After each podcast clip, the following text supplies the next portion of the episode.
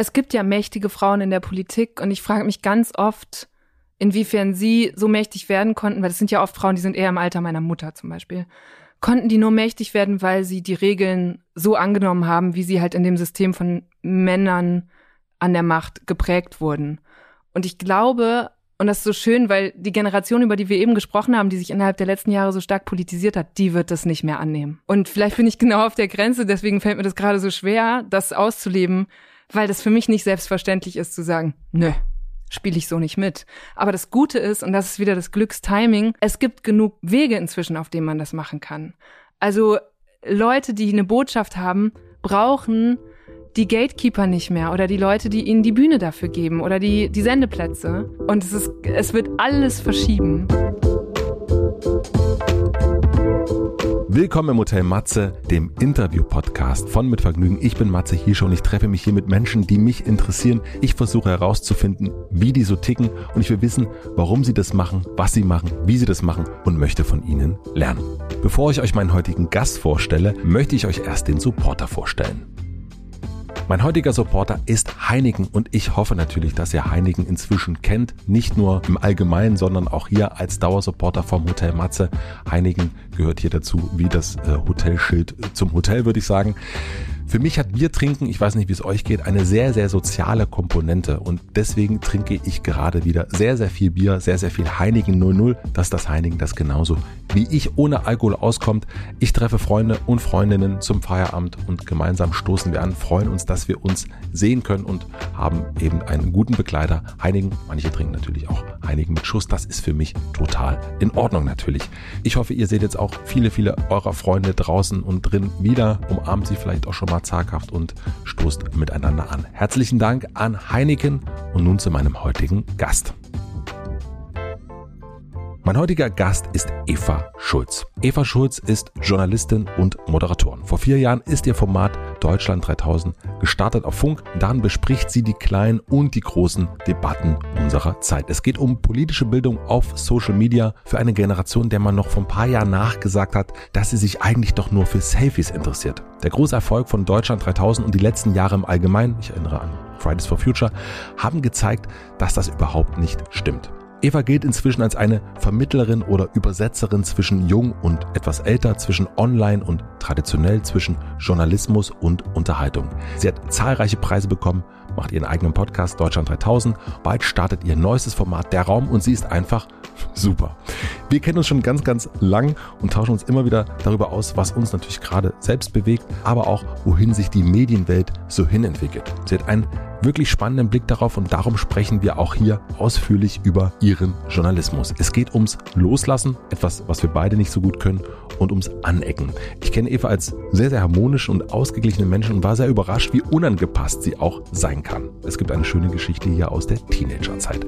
Und apropos älter werden. Ich habe sie gefragt, wie sie damit umgeht, dass sie nicht mehr am Katzentisch dieser Medienwelt sitzt, sondern Debatten jetzt aktiv mitgestaltet. Wie ist es nicht mehr zu den Jüngsten zu gehören, sondern in diesem System groß und älter zu werden? Sie fragt sich selbst, wie größenwahnsinnig muss ich sein, um den Job, den ich gerade mache, gut zu machen? Gute Frage. An einigen Stellen war das ein gemeinsames Rumdenken, so wie wir es auch machen, wenn das Mikro nicht an ist. Ich freue mich aber sehr, dass das Mikro dieses Mal an war und wünsche euch viel Vergnügen im Hotel Matze mit Eva Schulz. Lernst du wirklich noch Leute kennen, neue? Ja, nicht in Pandemiezeiten, aber, oder weniger. Aber manchmal schon, ja. Wann hast du zuletzt jemand Neues kennengelernt? Also wirklich so neu? Ey, nicht lange her. Jetzt seit, also jetzt ist ja wieder Außengastronomie und ich war neulich aus in einer ganz tollen Osteria bei mir im Kiez, saß da mit einem Freund und dann wurde eine junge Frau, das war so typischer Italiener, langer Tisch und er sagt, ja, bis 20 Uhr könnt ihr da sitzen. Es war original 59 Minuten. Dann, hab, dann ist der Tisch reserviert. Dann blieb uns nichts anderes übrig, haben wir uns da hingesetzt. Und einer anderen Frau ging es auch so, dann wurde sie da hingesetzt. Und nach so fünf, sechs Minuten ähm, spricht sie uns an, sagt, kenne ich dich nicht irgendwoher? Und ich sag so, boah, kann sein, aber ich weiß es gerade auch nicht. Und dann stellte sich raus, dass ich mit der mal, weil sie der Anhang eines Freundes war, der zufällig gerade in Berlin war, äh, in einer Bar versackt bin. Und dann haben wir uns dort wieder getroffen, wieder erkannt und ich glaube, jetzt werden wir Freunde. Also wirklich, weil wir haben dann den Abend miteinander verbracht. So, das wurde dann so gematcht und ich glaube, jetzt werde ich Freundin mit der. Wenn du jemanden kennenlernst, was fasziniert dich dann? Bei der Frau war es wirklich, die hat geleuchtet. Wirklich. Eine ganz Ja. tolle Ausstrahlung. Und dann hat sie von ihrem Job erzählt mit einer Leidenschaft, wo ich dachte, oh, äh, das will ich behalten. Okay. Ja. Wirklich. Ich frage mich, ob es bei dir Leute gibt, mit denen du nicht gut kannst. Also gibt es so, also, also irgendwie, wir, wir kennen uns jetzt, oh, ich weiß nicht, wie lange kennen wir uns? Fünf, sechs, sieben Jahre? Weiß ich, weiß ich auch nicht. Äh. Das ist, ja. Und irgendwie so ein, ähm, und es fällt ja total leicht, sich mit dir zu verbinden, finde ich. Also so, also ganz, also du bist ja so, wirkst immer sehr weltoffen Mhm. sozusagen, ne? Und, und, und äh, neugierig und aber auch ähm, gewillt zu sprechen, sozusagen. Und deswegen habe ich mich das auch schon mal gefragt, so ob, ob es da, ob du auch so ein dieses berlinerische, nee, ich will jetzt nicht. Ja, manchmal habe ich, ähm, manchmal wird's mir zu viel, dann merke ich richtig, ich habe gerade nicht die Kapazitäten für neue Leute, weil ich glaube ich so ne, mit einer vielleicht einer höheren Grundneugierde als andere Leute an neue Leute rangehe Ja. und mehr wissen will sofort. Und Mhm. deswegen muss ich in einem Modus sein dafür. Ähm, und dann habe ich ein, also ke- kennst du diese Menschen und von denen versuche ich mich fernzuhalten, die Spaß haben an Problemen. Also ich denke, bei manchen Leuten erkenne ich das wieder, was früher auf meinem Schulhof stattgefunden hat. Da gab es ein paar Mädels, die hatten so ein bisschen Spaß an dieser Intrige, an dem heute bin ich Best Friends mit äh, Lisa, morgen ist sie meine Feindin und dieses ständige Hin und Her. Und das gibt's auch unter Erwachsenen. Und das, wenn ich sowas merke, dass jemand so ist, dann versuche ich mich von denen fernzuhalten. Ja, ja, das kenne ich auch. Also äh, vor allen Dingen ist es, aber wo es schwierig ist, ist natürlich so diese aus diesen Ärger dich oder ich ärgere mich Spielen rauszukommen. Ja. Das ist so an, an äh, Dinnerabenden, wo eine Person nach der nächsten erzählt, wie scheiße alles gerade ist. Also der Mhm. Partner ist scheiße, äh, die Partnerin, der Job ist scheiße und Mhm. man und wenn man da dazwischen sitzt und merkt so, eigentlich ist eigentlich alles gerade eigentlich ganz gut bei mir Mhm. und dann erfindet man so Probleme, weil man nicht Ja, das wäre wieder was, wo ich dann, glaube ich, versuchen würde, einfach nichts zu sagen oder abzulenken oder wahrscheinlich sogar durch eine Gegenfrage irgendwie aufzuzeigen, was ja doch gut ist bei den Leuten gerade. Das funktioniert also dann dieses manchmal total dieses äh, Oberpositive dann äh, zu nehmen. ja, sie so ein bisschen, also im besten Sinne vor, ihnen vorzuführen, dass sie doch auch was haben, wo man nicht drüber meckern muss. ah, Wäre, glaube ich, mein Versuch dann. Ja. Aber hast du mir nicht eben erzählt, dass du heute so schöne Blumen gekauft hast? So wäre dann wahrscheinlich. Ach so. Weißt du so, oder und wie geht's mit deiner anderen besten Freundin? Ich weiß nicht. So würde ich, glaube ich, versuchen. Und ab wann ist es für dich Freund oder Freundin? Weil jetzt hast du gerade erzählt, diese Frau, die du kennengelernt hast, wird eine Freundin. Also das, äh, also wie, wie ist dieser Freundschaftsbegriff? Wie definierst du Mm. den? Also da gibt's ja verschiedene Ebenen. Aber bei der glaube ich total, dass es geht ganz viel um Vertrauen. Ich würde der jetzt schon ziemlich viel anvertrauen, weil ich das Gefühl habe, das ist da in guten Händen, was ich dir erzähle. Und dann, also das hat ja eine freundschaftliche Ebene. Ich vertraue dir was Persönliches an, weil du mir vielleicht helfen kannst oder weil du mich zumindest verstehst. Ich finde, das kann Freundschaft sein. Und das Level von so, das ist eine meiner engsten Freundinnen, das wäre sowas, wo ich weiß, bei der, da kann ich jetzt spontan vorbeischauen oder ich kann einfach, wir müssen uns nicht auf einen Kaffee verabreden, um uns zu sehen oder auf ein Eis, sondern ich kann da einfach rumhängen, weil ich Ja. gerade nicht alleine sein will. Das finde ich so schön. Und das hast du natürlich nicht, also das habe ich nicht mit sehr vielen Leuten, aber bei denen, bei denen man es hat, ist es aber ungemein wertvoll. Mit wie vielen Leuten, also mit wie vielen Leuten bist du richtig so eng befreundet? Ich bin sehr reich an engen Freunden. Aber die sind leider nicht alle hier, deswegen kann ich nicht bei allen so einfach Ja. vorbeikommen. Aber zum Beispiel auch dieses, ich habe auch viele Leute, wo ich wüsste, da könnte ich nachts um drei anrufen. Also ich wüsste Ja. nicht, ob die dann nicht im, im Flugmodus sind mit dem Handy, aber ähm, die dann sofort da wären. Das ist mehr als eine Handvoll. Und fiel dir das schon immer leicht? Also so äh, Freundschaften, Freunde zu finden? Ja, ich habe, ich denke gerade dran, dass ich während in meinen frühen Zwanzigern war ich ähm, so hintereinander in Beziehungen und war immer zu sehr auf die Partner fixiert und habe erst danach, äh, als dann diese Beziehung, also sie war nicht parallel, aber sie hingen so sehr eng hintereinander, als das vorbei war, Mhm.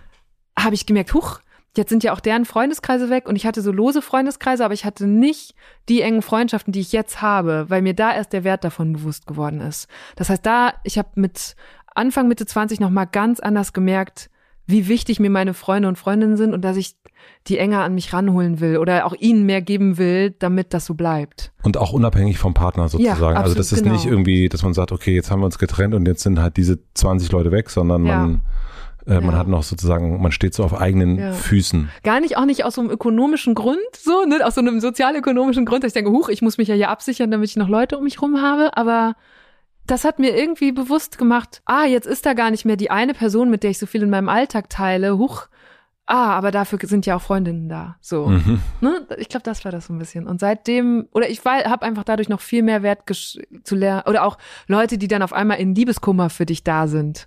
Da wird dir auch nochmal bewusst, boah, das hab ich an dir. Ich habe das nie gebraucht, aber jetzt bist du für mich da stark. Ja, vor allen Dingen, wenn du ja sonst nicht so eine äh, äh, Mecker-Eva bist, die ja. sich beschwert, sondern irgendwie, also du bist ja irgendwie sehr, sehr positiv.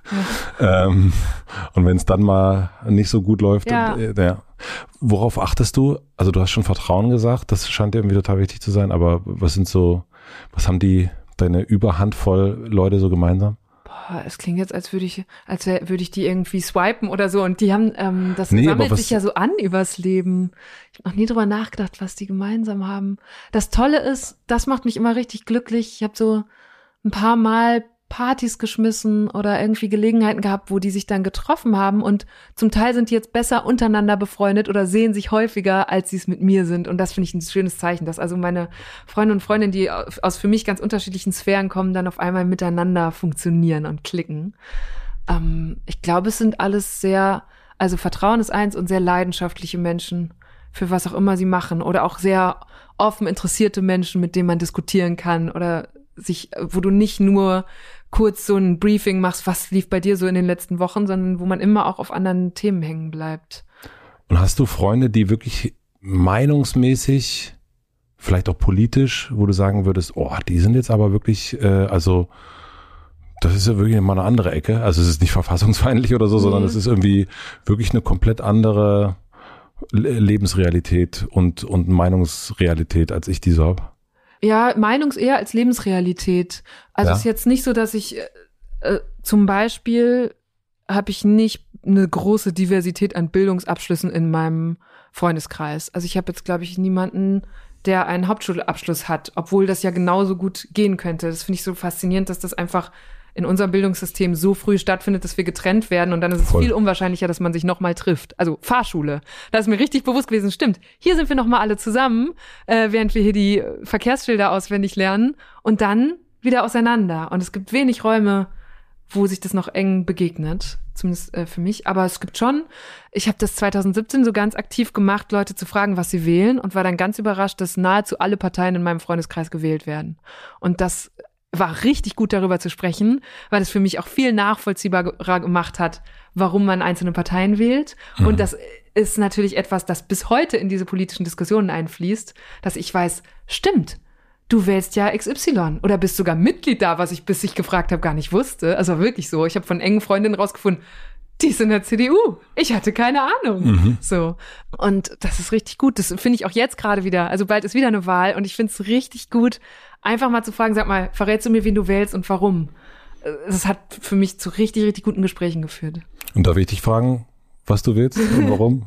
nee, ich rede nicht drüber, aber vor allem aus beruflichen Gründen. Ja. Also ich glaube, wenn wir jetzt privat sprechen würden, würde ich mit dir darüber sprechen, wie ich meine letzten Wahlentscheidungen gefällt habe. Aber ich finde, dass ich da als eine Politikjournalistin nicht drüber sprechen sollte.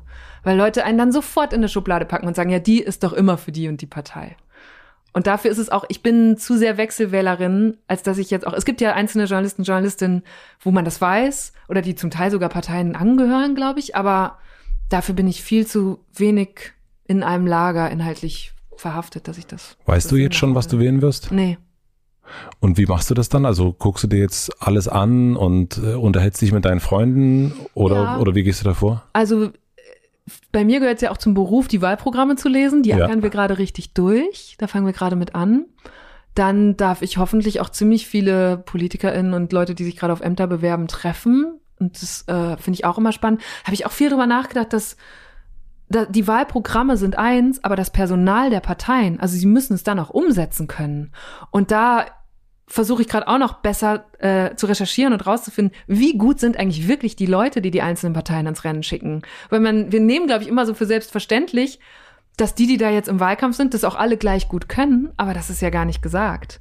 Und ähm, es ist schon was anderes, ob eine Partei zum Beispiel richtig lang im Bundestag ist oder jetzt zum ersten Mal eine nennenswert große Mannschaft hinstellen muss, weil sie so stark gewachsen ist oder so. Das heißt nicht, dass sie automatisch schlechter sind, weil manchmal sind auch die ganz frischen oder super idealistischen Abgeordneten vielleicht die viel besseren. Mhm. Aber ich finde das eine wichtige Variable, mal kurz abzuwägen. Okay, das da sind interessante Punkte im Programm, aber die Leute, die da im Rennen sind, können die das auch boxen, die das durch, wenn sie jetzt gewählt werden und wenn ich denen meine Stimme gebe. Aber wie willst du das vorher herausfinden? Also, oder wie kannst du das? Ähm ich glaube, das ist für einzelne Wählerinnen und Wähler viel schwieriger als viel, vielleicht für mich als Journalistin, die ich mich alleine auch mit Kollegen und Kolleginnen austauschen kann, die das schon viel länger beobachten und dann sagen kann, ne, dann kann ich mal sagen, sag mal, wie schätzt du denn XY ein? Und dann sagt der mir, du, der hat damals diesen Gesetzesentwurf gemacht, hat da überhaupt nicht zugestanden, ist nichts geworden, sowas, weißt du? Also du fragst dann nach. Ja, würde ich, das fange ich jetzt gerade mal so an und das ist auch was, das ist ein Grund, warum ich ehrlich gesagt mich richtig aufs Altwerden freue, weil ich denke, also nicht alles, ich bin gerade richtig glücklich, so alt wie ich bin, aber ich wäre so gerne für meinen Job schon älter, um schon mehr Politik beobachtet zu haben. Weil ich glaube, dass, also wenn ich jetzt schon 20 Jahre Politik aktiv beobachtet und mitgemacht hätte, könnte ich jetzt gerade anders einschätzen. Also es ist bestimmt auch gut, dass ich einen frischeren Blick habe, aber manchmal würde ich mir wünschen, ich hätte die Referenzen, die Kollegen haben, die im Alter meiner Eltern sind. So. Aber ist es nicht so, dass je mehr man sich mit etwas beschäftigt, desto weniger hat man Ahnung davon? Das weiß ich, würde ich nie so pauschal sagen, nee. Na, du fängst ja an, dich mit etwas zu beschäftigen und de denkst ja erstmal, ach, wandern. Ist ja einfach. Ja. ja, wir haben jetzt, äh, da sind die Schuhe, ist ja cool und da haben wir den Rucksack, ah, der es scheint leicht zu sein und eine Hose, wo man so absippen kann.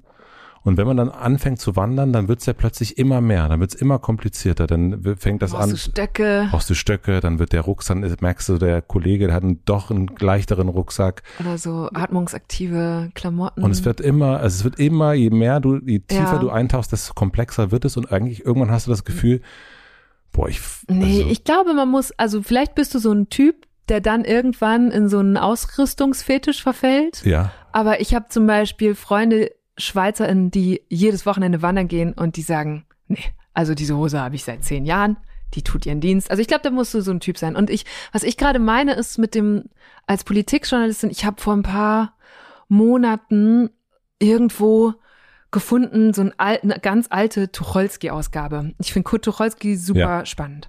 Äh, Warum? Äh, spannender kurz? Typ, weil der wunderschön schreiben konnte und er schreibt so herrliche Sommer, leichte Romane wie Schloss Gripsholm und war dann aber auch der extrem politische Autor in einer unglaublich schwierigen Zeit, also um politischer Autor zu sein. Und von dem habe ich so ein Sammelband, so ein dünnes Rororo-Bändchen, die damals mhm. verlegt wurden, äh, gefunden und habe dann diese Geschichte gelesen, dass es gab von ihm, der hat ja verschiedene Pseudonyme gehabt und hat damals für die Weltbühne geschrieben. Und er hat für die Weltbühne diesen Text geschrieben, in dem der Satz fällt, Soldaten sind Mörder. Ja. Und daraufhin, unter anderem, es war ein größerer Fall, aber unter anderem wegen dieses Artikels ist sein Verleger Karl von Ossietzky äh, ins Gefängnis gekommen, weil er in Verantwortung genommen wurde für einen Text. Und es hat mich, ich habe das gelesen zu der Zeit, als die Kolumne von Hengame Yagobifara erschienen ist und der Innenminister auf einmal eingreifen wollte. Und ich dachte, oh, das ist das war eine Riesenparallele in der Schlichtheit, in der ich sie jetzt erzähle. Natürlich sind die Fälle sehr unterschiedlich, aber am Ende war es wieder was, wo eine Staatsgewalt meinte, sich auf einmal äußern zu müssen dazu, was in der Presse steht. Und wo das im Fall von Ossietzky zu schrecklichen Folgen geführt hat, weil der kam am Ende ins KZ und ist an den Folgen davon gestorben. Und der hat dieses extrem wichtige Medium verlegt. Und ich hätte, also das hätte ich zu keiner besseren Zeit zufällig finden können, weil ich dadurch diesen Fall mit einer anderen Dimension nochmal betrachtet habe, der uns da passiert ist in unserer Gegenwart, so, weißt du? Und du da denke ich manchmal, ich hätte, man kann nicht genug Referenzen haben, um diesen Job zu machen. Weißt du? Um das so, okay, um die, die Fäden miteinander zu verknüpfen und zu wissen, das hatten wir schon mal und ja. so weiter und so fort. Ja. Ich habe äh, mal Ulrike Herrmann interviewt, Taz Wirtschaftsjournalistin, und wir haben uns über Geld unterhalten. Und ich dachte natürlich, die kann mir das jetzt mal so alles erklären. Mhm. Mit Aktien und nicht mhm. und was macht man und so weiter und so fort.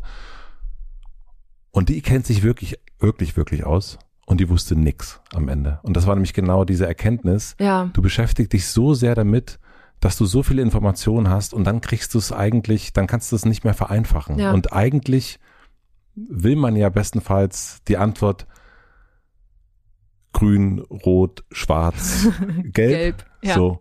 Aber je mehr man sich damit beschäftigt, desto schwieriger wird es. Ja. Deswegen war so mein, mein Einwurf ja. die Frage, ob es dann, je mehr man sich auskennt, ob man es dann eigentlich dann wirklich besser weiß. Ja, ich glaube, da, das ist natürlich der, der Schmerz und das Glück die gleichzeitig bei diesem Beruf. Ne? Das, also ich empfinde es auch als den Auftrag, möglichst viele Perspektiven nachvollziehbar für mich zu machen und dann für die Leute, die meinen Journalismus konsumieren.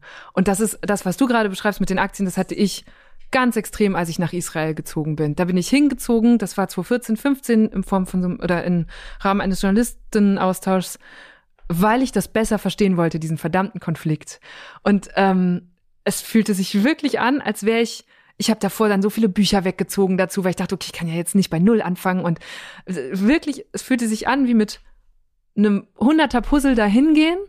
Und ich dachte, und dann vor Ort lege ich das zusammen. Und dann kriege ich endlich das ganze Bild. Und ich bin weggefahren mit tausend Teilen. Und habe das bis heute nicht. Und das haben wir ja jetzt, als das nochmal hochkam oder als der Konflikt wieder so ausbrach, wieder gesehen. Du kannst den nicht erklären. Du kannst nicht die Fragen beantworten. Du kannst nur versuchen, als Journalistin Leuten Perspektiven zu geben, die ihnen helfen zu verstehen, warum es so schwierig ist.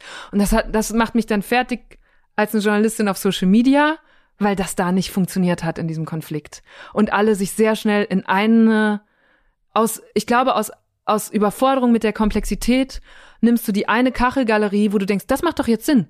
Fünf Argumente auf fünf Kacheln, da führt eins zum anderen, jetzt bin ich auf der Seite und hast verpasst, dass es natürlich noch mal genauso viele Argumente auf der anderen Seite gibt. Und das, da war ich wirklich so, ich, ich habe zum Glück, ich habe die ganze Zeit gedacht, oh Gott, muss ich mich dazu jetzt verhalten? Es ist das eines der schwierigsten Themen. Ich kann dazu nichts sagen. Es ist, ja. Es gibt ja den Ausspruch von Gerd Skobel, der sagt, complexify your life. Oh Gott.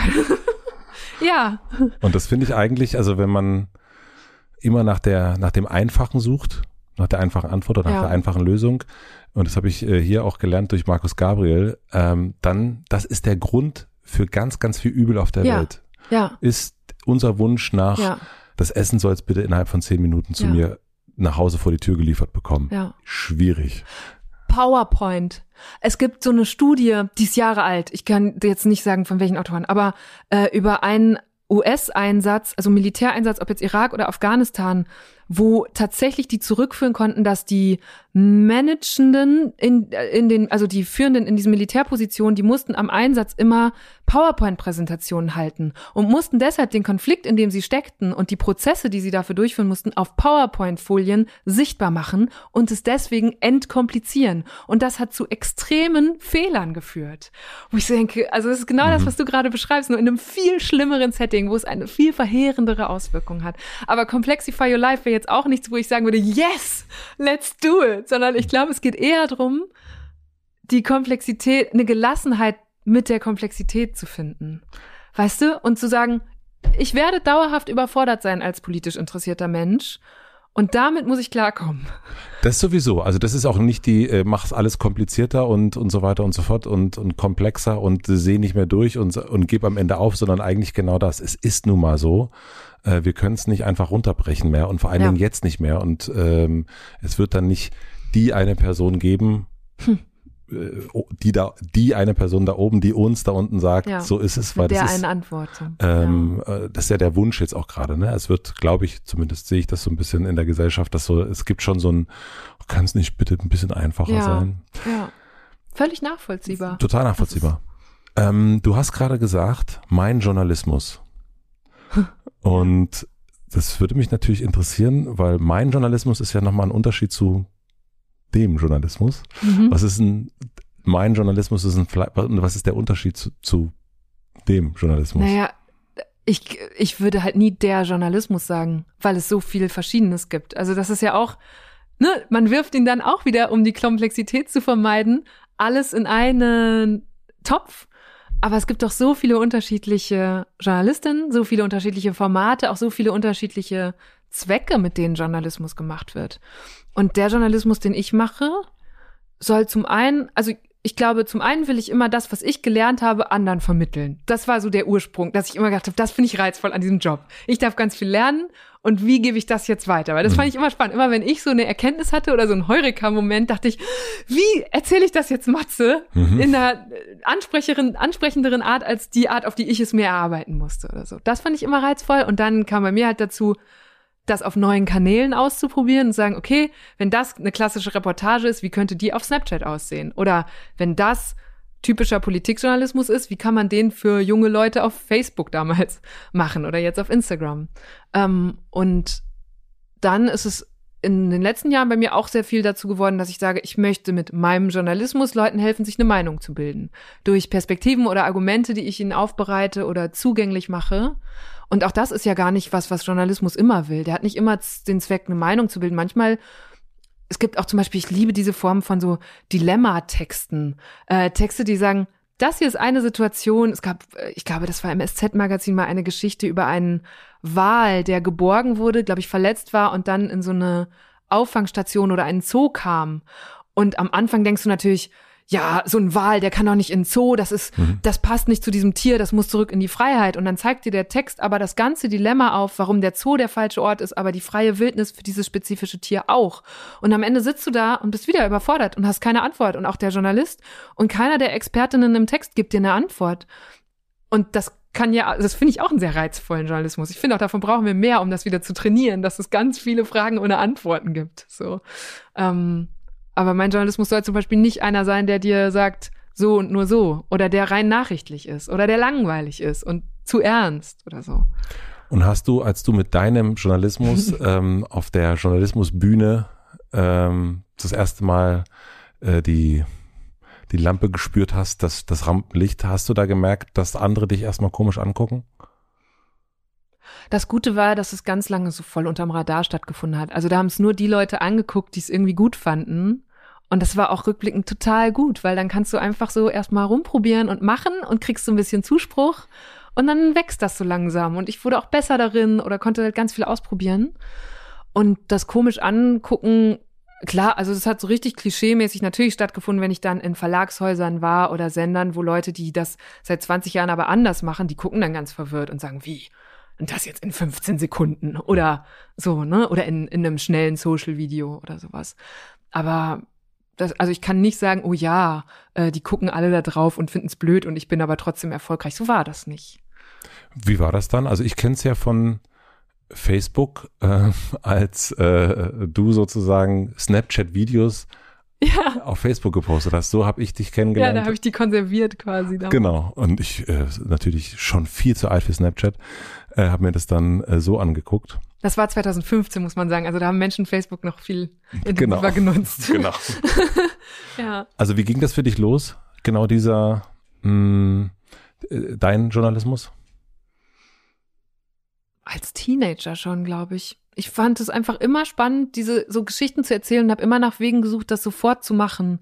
Und das ist das Coole an Journalismus. Du kannst das anders als viele andere Berufe halt sofort ausprobieren, zumal als jemand, die 1990 geboren ist, die ich konnte das einfach ins Internet schreiben oder ausprobieren. Also ich habe wirklich, ich konnte als Teenagerin da kam gerade Podcast so ganz leise, mhm. äh, ging das los und da habe ich einfach mal ein Jahr lang gepodcastet. Ich brauchte ja nur ein Mikro und Audacity, also literally the Audacity, aber das Programm damals, um das zu schneiden. Und das haben nicht viele gehört oder so, aber es war super, um das Medium auszuprobieren oder auch um andere zu imitieren und zu gucken, was machen die und wie sieht meine Variante davon aus. Es war immer ein Spiel eigentlich. Aber du bist ja eigentlich Geschichtenfan, also ne, also von so Astrid Lindgren und so weiter. Aber Journalismus ist ja nicht die Geschichte, sondern ist ja hat ja zumindest sollte so sein, möchte die Wahrheit abbilden und also möchte erzählen, was ist und nicht irgendwie sich was überlegen. Wieso ist es bei dir in diesem Erzählen, was ist, Topf gewandert und nicht in dem ich denke mir mal was aus Topf? Ich erfinde mal Weil eine es ja Figur. viel leichter ist, die Geschichten zu finden und die dann gut zu erzählen, als sich selber welche auszudenken. Okay. Also davor habe ich, ich habe vor beidem großen Respekt, aber das war damals wirklich als Teenager war das so die Abkürzung. Ich habe Astrid Lindgren, ich habe auch Cornelia Funke gelesen mhm. und so alle gefeiert. Ähm, ich habe auch zu Hause noch eine Kiste mit Büchern behalten, wo ich sage, die müssen meine Kinder irgendwann lesen, auch wenn die gedruckte Bücher dann nicht mehr kennen, aber die werden sie lesen müssen. Ähm, und dann dachte ich immer, also als, als wirklich ganz junge Schülerin dachte ich, oh ja, das will ich auch werden, das will ich auch werden. Und dann gab es auch Lehrerinnen, die wirklich damals, ich weiß das noch, Frau Thesing in der Grundschule hat uns alle immer Geschichten schreiben lassen. Das habe ich total genossen. Ähm, und dann habe ich irgendwann gemerkt, ah, im Journalismus kannst du Geschichten erzählen, die es schon gibt und die, also die muss Ja. man sich gar nicht selber. Das war wirklich der simple Gedanke, den ich da hatte und äh, als Schülerin. Einfach so, weil du faul bist. ja, irgendwie was, äh, ja, Nein. so, doch, da, vielleicht war es das. Ähm, und dann habe ich damit angefangen und das hat sofort Spaß gemacht, weil es ja auch in dem Moment, wo das, also der Beruf macht ja Orte und Menschen und Möglichkeiten zugänglich, die man normalerweise nicht kriegt. Und das Mhm. ist, also ist äh, wirklich auch ein ganz egoistischer Grund, das dann zu machen, weil man so viel erleben darf und dann wie als Bezahlung dafür es nur weitererzählen muss. Wer waren deine Vorbilder? Also es muss jetzt gar nicht unbedingt eine Person sein, aber wir haben jetzt bei den Geschichten erzählen schon von Astrid Lindgren Mhm. kurz gesprochen, aber äh, im, im, das könnte auch ein Medium gewesen sein, äh, was du gerne gelesen hast, wo du gemeint hast, ah, das ist cool, so macht das, das, da würde ich gerne, das ist ein Nordstern.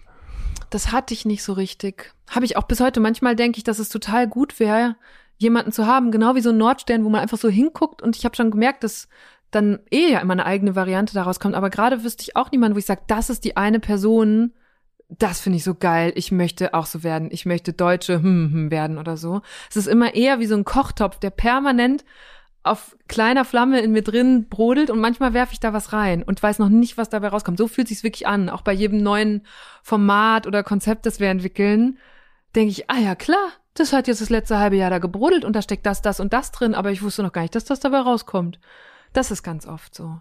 Aber es gibt ja, es muss ja nicht eine Person gehen, aber es gab, du hast einfach bei dir im Borken, hast du da rumgesessen und hast irgendwie gedacht, na jetzt ähm, Podcast Ich hab, ja, ich habe unheimlich schreiben. viele Sachen. Also in Borken, gerade das, im Borken in den Nullerjahren Teenager zu sein, da war das Internet schon sehr wertvoll. Mhm. Also, ne, das war so der, da hast du die Leute gefunden, die sich vielleicht auch für Programmieren interessierten oder für XY, all die Interessenten, die ich, ich habe auch, wie gesagt, ich hatte auch in der Schule Freunde, aber nicht alles hat so gematcht mit den Interessen und dann konntest du halt ins Internet abtauchen und ich glaube, das ist bis heute so, dass es so vielen Leuten und insbesondere Jugendlichen, die vielleicht, ich denke auch ganz oft an queere Jugendliche zum Beispiel. Also ich glaube, dass es heute, du kannst viel schneller sehen, oh ja, es geht noch jemandem so.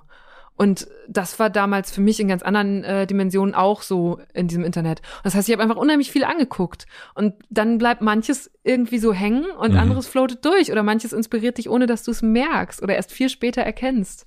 Deswegen, ich kann dir, glaube ich, nicht sagen, das war das eine Format, das ich damals gefeiert habe. Und auf welche Seiten hast du geklickt im Netz? Boah, also als ich, wo war man denn damals? Es gab jetzt, ich bin nicht, ich war nicht bei Reddit oder bei, nee, ich weiß, ich weiß es gar nicht. Also, es passt zu dem Bild, was ich von dir habe. Deswegen ist es auch gut. Also das ist nicht, also das ist also bestätigt, bestätigt einfach mein Bild, ähm, weil du wirkst auf mich, obwohl du äh, beim öffentlich-rechtlichen bist, super eigenständig. So. ähm, schöner kleiner Diss und, nebenbei. Nein, nein, nein. Aber das ist, äh, das ist gar nicht. Ähm, Auf die öffentlich-rechtlichen. Nee, gar nicht, aber das ist ja Menschen, die in großen Systemen drin sind. Ähm, da könnte man ja auch andere Sachen unterstellen und ich kenne auch ein paar, wo man Mhm. denkt, ah ja, die sind also auch überhaupt nicht werten, sondern okay, die mögen dieses System, Ja, das ist, gibt den Halt und, und so weiter und so fort. Und so wie ich dich kennengelernt habe, warst du oder bist du eine Person, die irgendwie, ähm, deswegen habe ich das auch mit den Freunden gefragt, du bist irgendwie sehr, stehst so für sich, finde ich.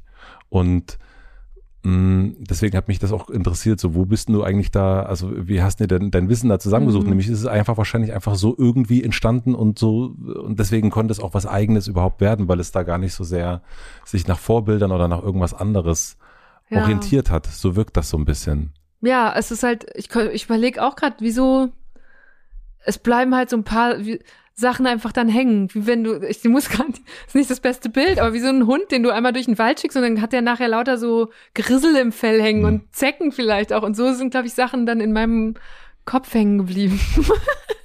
ich, mir fällt keine, aber weißt du, Sachen, Voll. die einfach an der Oberfläche hängen bleiben, weil die halt so ein bisschen uneben ist, dann, ja. Und du als alter Bürstenfan ist natürlich super, kannst du natürlich das alles schön Ja, rauskämmen wirst es das richtig raus und, dann hast du und das dann siehst du das, ja. Siehst du, was los ist. Wo kommt das her? Dieses Selbst, es ist ja auch ein Selbstbewusstsein, ein ganz großes. Eben zu wissen, also äh, wenn man irgendwie sich nach sich selbst orientiert, erstmal, ähm, dann hat das ja auch was damit zu tun, dass man sagt, also dann ist das ein Selbstbewusstsein. Gar nicht im Arroganzmodus, sondern ist okay. Ich muss da Mhm. gar nicht äh, der, die, sondern ich selber. Wo kommt das bei dir her? Deine Eltern, Großeltern? Oder ist das einfach mitgeliefert worden? Ich, ja, überlege ich gerade, habe ich noch nie so drüber nachgedacht, weil ich es natürlich auch nie so wie so zwei Schritte aus sich rausgehen und einmal drauf gucken betrachtet habe. Also was, ich glaube, ich, wie hätte man es, ich war, es war nicht anders kultiviert. Es ging nie drum, in meiner Schule oder durch meine Eltern oder irgendwie so zu, gehören und sich deshalb anpassen zu müssen oder verändert sein zu müssen oder ne, sich zu verändern, damit man irgendwo dazugehört. Es wurde auch der Vergleich nicht kultiviert. Also ich habe ja gar nicht geguckt, wie macht er oder sie das denn, sondern es hat ja immer funktioniert und auch wenn ich Leute brauchte, die mit mir irgendwas machen, wie irgendein so Projekt oder was auch immer, dann habe ich die ja immer gefunden und das, das war ja cool, weil dann hatte der konnte auf einmal, der hatte richtig Spaß an Kameraarbeit. Cool, dann können wir mal einen Videoblog zusammen machen. Und ähm, deswegen, ich glaube, es war eher von, was war nicht da? Welcher negative Einfluss war vielleicht nicht da? Es war nicht das, dass ich gemobbt wurde, weil ich gerade auch noch äh, programmieren lernen wollte und vielleicht nerdy war. Oder es war auch nicht das, also es gab, so, so war meine Jugend nicht, zum Glück. Geil. Ja. Nee, aber weil du auch, äh, auch das ist äh, faszinierend schon immer äh, an dir, dieses so, ich, ich verreise allein. Mhm. Und es gibt nicht so viele Frauen, die das machen, die ich kenne. Ich kenne ein paar Männer, die das machen, aber an Frauen ich, noch eine weitere, die mir ja, einfällt, die gerne alleine ja. reist und das auch, aber überhaupt nicht als eine, naja, ich habe ja auch niemanden, mit dem ich reisen könnte, ja. sondern einfach eine totale Lust auch am Allein entdecken und ähm, und deswegen, das, das ist diese schöne, finde ich, was bei dir so interessant ist, dass zum einen totale Lust haben, mit Menschen zusammen was zu machen, Menschen zu beobachten, das gucken, was da so passiert, aber eben auch allein ja. sein. Also einerseits dieses Zugehörigkeitsding und aber auch Freiheitsding. Und das aber hast du total schön, finde ich, so in so einem hm. so Einklang gebracht, äh, also wenn ich das so schön, beobachten ja. kann, ja.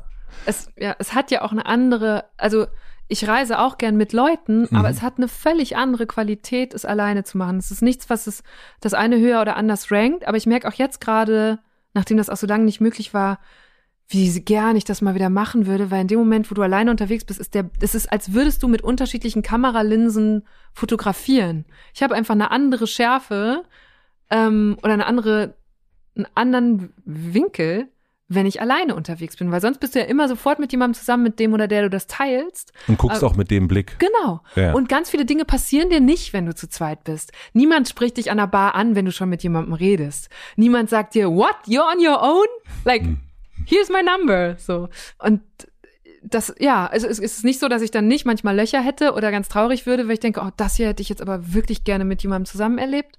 Aber ganz oft ist es so, dass es zum Beispiel mir auch einen viel poetischeren Blick eröffnet auf die Dinge, weil ich dann denke, okay, wie schreibe ich das jetzt auf, damit ich damit es mir nicht mehr verloren geht oder so. Ja, und es ist auch eine Qualität, also es ist so ein, ich habe da bei diesen Reisen gemerkt, dass ich, glaube ich, eine hohe Glücksfähigkeit habe. Ich kann total gut im Kleinen so eine richtige Befriedigung ziehen aus einer witzigen Situation, die ich beobachte oder einem schönen Ort, an dem ich gerade ganz alleine gelandet bin und wo gerade niemand um mich rum ist und dieser Sonnenuntergang gehört jetzt mir oder was auch immer. Und das ist, ich weiß, dass das gar nicht selbstverständlich ist und dass es ein richtiges eine Stärke ist, die man dann hat. Und ich merke auch, ja, die muss man immer mal wieder so auch kultivieren. Das mhm. tut richtig gut. Wir machen eine klitzekleine Pause. Ich möchte euch einen Werbepartner vorstellen. Mein heutiger Werbepartner ist Kahn. Niemand ist unendlich belastbar. Natürlich ich auch nicht. Besonders an Tagen mit vielen langen Terminen merke ich, dass ich mich bewusst zwischendrin mal kurz rausnehmen muss. Und solche Momente nutze ich dann, um einmal tief durchzuatmen und wieder bei mir anzukommen. Manchmal schaffe ich es auch zu meditieren. Oder ich realisiere am Abend, wie geschafft ich bin und es mir trotzdem schwerfällt, abzuschalten. Was mir dann wirklich dabei hilft, um meine Gedanken zu sortieren und innere Ruhe zu finden, ist die Calm-App. Dort findet ihr entspannte Musik, zahlreiche Schlafmeditationen und viele beruhigende Schlafgeschichten. Eine davon habe ich selber auch eingesprochen. Seitdem ich die Calm-App nutze, finde ich deutlich schneller in den Schlaf, anstatt noch nachts ewig im Dauerscroll-Modus zu sein. Falls ihr das auch kennt, schneller schlafen wollt und eure nächtliche Bildschirmzeit reduzieren wollt, probiert einfach mal Calm aus. Über den Link calm.com slash bekommt ihr einen exklusiven Rabatt von 40 50% auf das KM Premium Abo mit Zugriff auf alle Inhalte. Ich kann euch sagen, es lohnt sich. calm.com slash hotematze, c-a-l-m.com slash Matze. Den Link findet ihr natürlich auch wie immer im Linktree in meinen Shownotes. Vielen Dank an Karl für die Unterstützung dieser Folge. Und nun zurück zum Gespräch. Ich würde gern, weil ich das überhaupt nicht weiß. Deine Eltern, was machen die? Willst du dazu was sagen oder ist das ist das so ein äh, äh Ja, ich glaube eigentlich irgendwie nicht. Ich denke ja. immer, also ich bin, das ist so komisch, das ist jetzt auch was, was so passiert, dass auf einmal solche Fragen auftauchen und ich habe nie richtig mit denen geklärt, wie cool seid ihr eigentlich damit? Mhm. Und, ähm, Verstehe ich. Müsste ich vielleicht mal machen, aber ich glaube, ich fände es auch selber an deren Stelle nicht so cool. und kannst du was ähm, zu Eigenschaften sagen, die du von von dem einen oder der anderen hast? Ähm, ja, das kann ich, glaube ich. Ich glaube, ich habe dieses Coolsein mit auf der Bühne stehen eindeutig von meiner Mutter. Meinem Vater liegt das überhaupt nicht. Mhm. Meine Mutter ist, das glaube ich, darf ich es über sie sagen, eine Rampensau. Mhm. Also auch mehr als ich, so dass es mir als Jugendlicher peinlich war. Das kann ich glaube ich auch noch sagen. Ähm, und von meinem Vater habe ich das äh, sehr viel Zweifeln, im besten Sinne. Also der ist jemand, der auch beruflich das immer machen musste und alles absichern musste und so. Und das ist, glaube ich, die Mischung. Und es ist immer alles gut hinterfragen, alles gut absichern, sich gut äh, kümmern und alles auf dem Schirm haben. So. Und wenn die Familie Schulz so am Abendbrottisch, äh, also ich nehme an, die hat zusammen gegessen, über was hat die so geredet? Alles Mögliche, wobei schon so eher, also es war kein Abendbrottisch, an dem man über das Weltgeschehen gesprochen hat. Äh, ich komme auch nicht aus einer politischen Familie, wie das habe ich gelesen, ja. Leute denken. Ähm, das gar nicht. Und es gab auch Situationen, in denen meine Mutter zum Beispiel Sorge hatte, dass ich jetzt ganz anders werde, weil ich halt akademisch, also ich bin an die Uni gegangen und das war in der Familie vorher noch niemand. Und ich habe das so voll genossen und ausgekostet, dass ich es, glaube ich, am Anfang auch ein bisschen hab raushängen lassen. Und sie dann dachte, oh mein Gott, ich kann mich jetzt bald mit meinem Kind nicht mehr unterhalten. Und wie spricht man nochmal Kommilitone aus? Ähm, das gab es wirklich die Situation. Und dann habe ich aber irgendwann gemerkt, nee, äh, komm, so bin ich doch auch nicht. So, wo, wo komme ich denn bitte her? Ne? Mhm. Und das hat sich jetzt so gelevelt. Und deswegen, aber das ist ein unheimlich herzlicher, warmer Haushalt, in dem, glaube ich, vor allem sehr viel reflektiert wurde über äh, emotionale Intelligenz auch. Und es war immer offen, über Gefühle zu sprechen. Und die sind, meine ganze Familie ist sehr empathisch. Und das, glaube ich, das ist auch sehr wertvoll, dass ich das von denen bekommen habe, weil zum Beispiel als Interviewerin es ja auch richtig wichtig ist. Und die sehr gut sich in jeden, auch in jede, wenn den Menschen begegnen, ist egal, ob das jemand super reiches oder äh, super armes ist oder äh, ob der die Sprache spricht, aber die finden immer sofort ein Level mit diesen Leuten. Und das ist richtig schön. Das ist mir erst später bewusst geworden, als ich von so Kommilitonen in deren Familien war, dass es überhaupt nicht selbstverständlich ist. Wie haben sie dir dieses Bodenständige vermittelt? Das musst du ja nicht vermitteln, wenn du es lebst, glaube ich. Also haben sie das so vermittelt? Prägt es dich. Mhm. Ja. Wohin seid ihr in Urlaub gefahren? Gott, jetzt wird es wirklich, also ich weiß nicht, ähm, ähm mit meiner Familie fuhr man so nach Südtirol zum Beispiel, wandern. Und das habe ich als äh, Teenagerin, fand ich das schrecklich. Da war ich immer fünf Meter weiter hinten und habe genervt gestapft und äh, konnte nicht verstehen, was daran jetzt so toll sein soll, an dieser Natur, die Papa mir da präsentiert hat. Und dann eines Tages fängt man an ja. und geht so zu Camp 4 oder so und kauft sich ja, genau, da bist du jetzt wieder. Ich bin einfach an den Bodensee gezogen zum Studieren und habe auf einmal verstanden, warum die Alpen so schön sind. Und äh, das war halt genau der Moment, in dem ich von zu Hause ausgezogen bin. Es tut mir auch richtig leid. Also sie haben nie geerntet, was sie da gesät haben, indem sie mal mit mir glücklich wandern waren. Aber ich habe immer ja. so, äh, ich bin ja auch äh, gestraft worden mit Wandern und und habe dann immer so Slime und und und Punkrock gehört und bin wirklich so äh, wahnsinnig schlecht gelaunt hinterhergestapft. Ja, ja, so ungefähr war ich auch. Und äh, mein Vater ist nicht mehr geworden, als ich dann mit meinem Freund Dirk angefangen habe zu wandern und ihm dann so von Wanderrouten erzählt und er ja. so wie das kann doch nicht dein Ernst sein, dass du jetzt gern wanderst. Und da habe ich gemerkt, so wie sehr das in ein so obwohl man das ultra beschissen findet äh, und, und auf die Berge guckt und die ganze Zeit ja. schimpft auf die Berge, ja. aber trotzdem sagt das unter, speichert das Unterbewusstsein das ab und sagt, es ist schon irgendwie auch schön. Ich glaube, das Unterbewusstsein verbindet es mit Menschen, die du liebst und dann bist du auf einmal allein in dieser Natur und bist doch bei den Menschen, die du liebst. Und ja. dann tut Punkt. dir das gut. Ja. Und ja. Und obwohl du die in dem Moment, während du das erste Mal langläufst, eigentlich scheiße findest. Ja. Oh, ich habe so ja. geflucht. Ja. Ich war so ein schlecht gelaunter Teenager. Hattest du, äh, also ich, wir kommen gleich weg von der Familie, aber auch etwas, was ich mir nicht vorstellen kann, aber vielleicht ja doch. Hattest du mal richtig Ärger mit deinen Eltern? Also so richtig so ein, außer ich habe keinen Bock auf Wandern? Ja, also ich hatte nicht diese Art von Ärger, wo ich auf einmal von der Polizeistation zu Hause anrufen musste oder aus einem Krankenhaus, weil ich irgendwie, ähm, keine Ahnung, also ich habe keine, ich bin irgendwo eingebrochen und habe auch nie äh, eine Alkoholvergiftung gehabt oder sowas. Aber es, ich hatte schon eine Pubertät, wo auch, also da, da, die niemandem Spaß gemacht hat. Also richtig, ich glaube, ich war richtig schlimm und richtig anstrengend und richtig mit äh, knallenden Türen auf beiden Seiten und äh, sich tagelang anschweigen und wirklich emotional sehr, äh, wie sagt man, sehr strapaziert den ganzen Haushalt über Jahre. Das muss ich wirklich, das, inzwischen können wir darüber total gut reden. Aber auch mein Vater hat neulich nochmal von einer Situation gesprochen, wo er sagte, boah, Eva, mir kommen ehrlich gesagt jetzt noch die Tränen, wenn ich an diesen Streit denke, den wir da hatten. Und das war wirklich, und manchmal denke ich, ich war auch zum Beispiel in Sachen, ich war in, in Klamotten zum Beispiel, war ich auch total absurd. Also das hat denen auch das Leben schwer gemacht, dass sie manchmal mich, irgendwie hatten wir mal so ein, eine Einladung, schickeres Fest oder so und ich war fest entschlossen da, irgendwie, ich weiß nicht, ob jetzt da in einer Latzhose hinzugehen oder in irgendwie einen Wollpulli mit einem Top drüber, was damals auch nicht so normal war. Und die dachten, okay, wir kriegen das, die wird sich jetzt nicht umziehen, jetzt nehmen wir sie halt so da mit hin oder was auch immer. Und du bist dann so mit hin? Ja. Ja.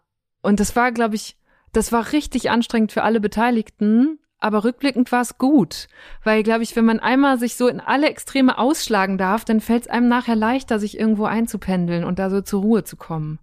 Zumindest ich. Mhm. Also meinen Eltern würde ich das natürlich rückblickend gerne wieder äh, leichter machen. Aber da, nee, das war nicht leicht. also aber auch, wenn es anstrengend ist, auch gut zu hören, also das ist, mhm. dass es dann doch auch dazugehört, ne? Also dass man selbst irgendwie, ja. keine Ahnung, irgendwann fängt man doch an zu wandern und irgendwann äh, sagt man, äh, ja. du warst ein Arschloch, ja du auch, und trotzdem ja. liebt man sich und, und, nimmt sich in den Arm irgendwie. Das ist äh, ja das, wirklich, genau. Wir sind da gut durchgekommen, muss man wirklich sagen. Aber auch dieses, ich hatte das auch später nochmal irgendwo in meinen Zwanzigern und es hat sich so, irgendwann habe ich gemerkt, oh, das fühlt sich gerade wie eine zweite Pubertät an, dass ich nach Hause kam und dachte, hier versteht mich gerade keiner. Ich erlebe gerade Sachen und ihr versteht die gar nicht. Das war nicht mit diesem Studium verbunden, was ich immer, ich weiß gar nicht mehr.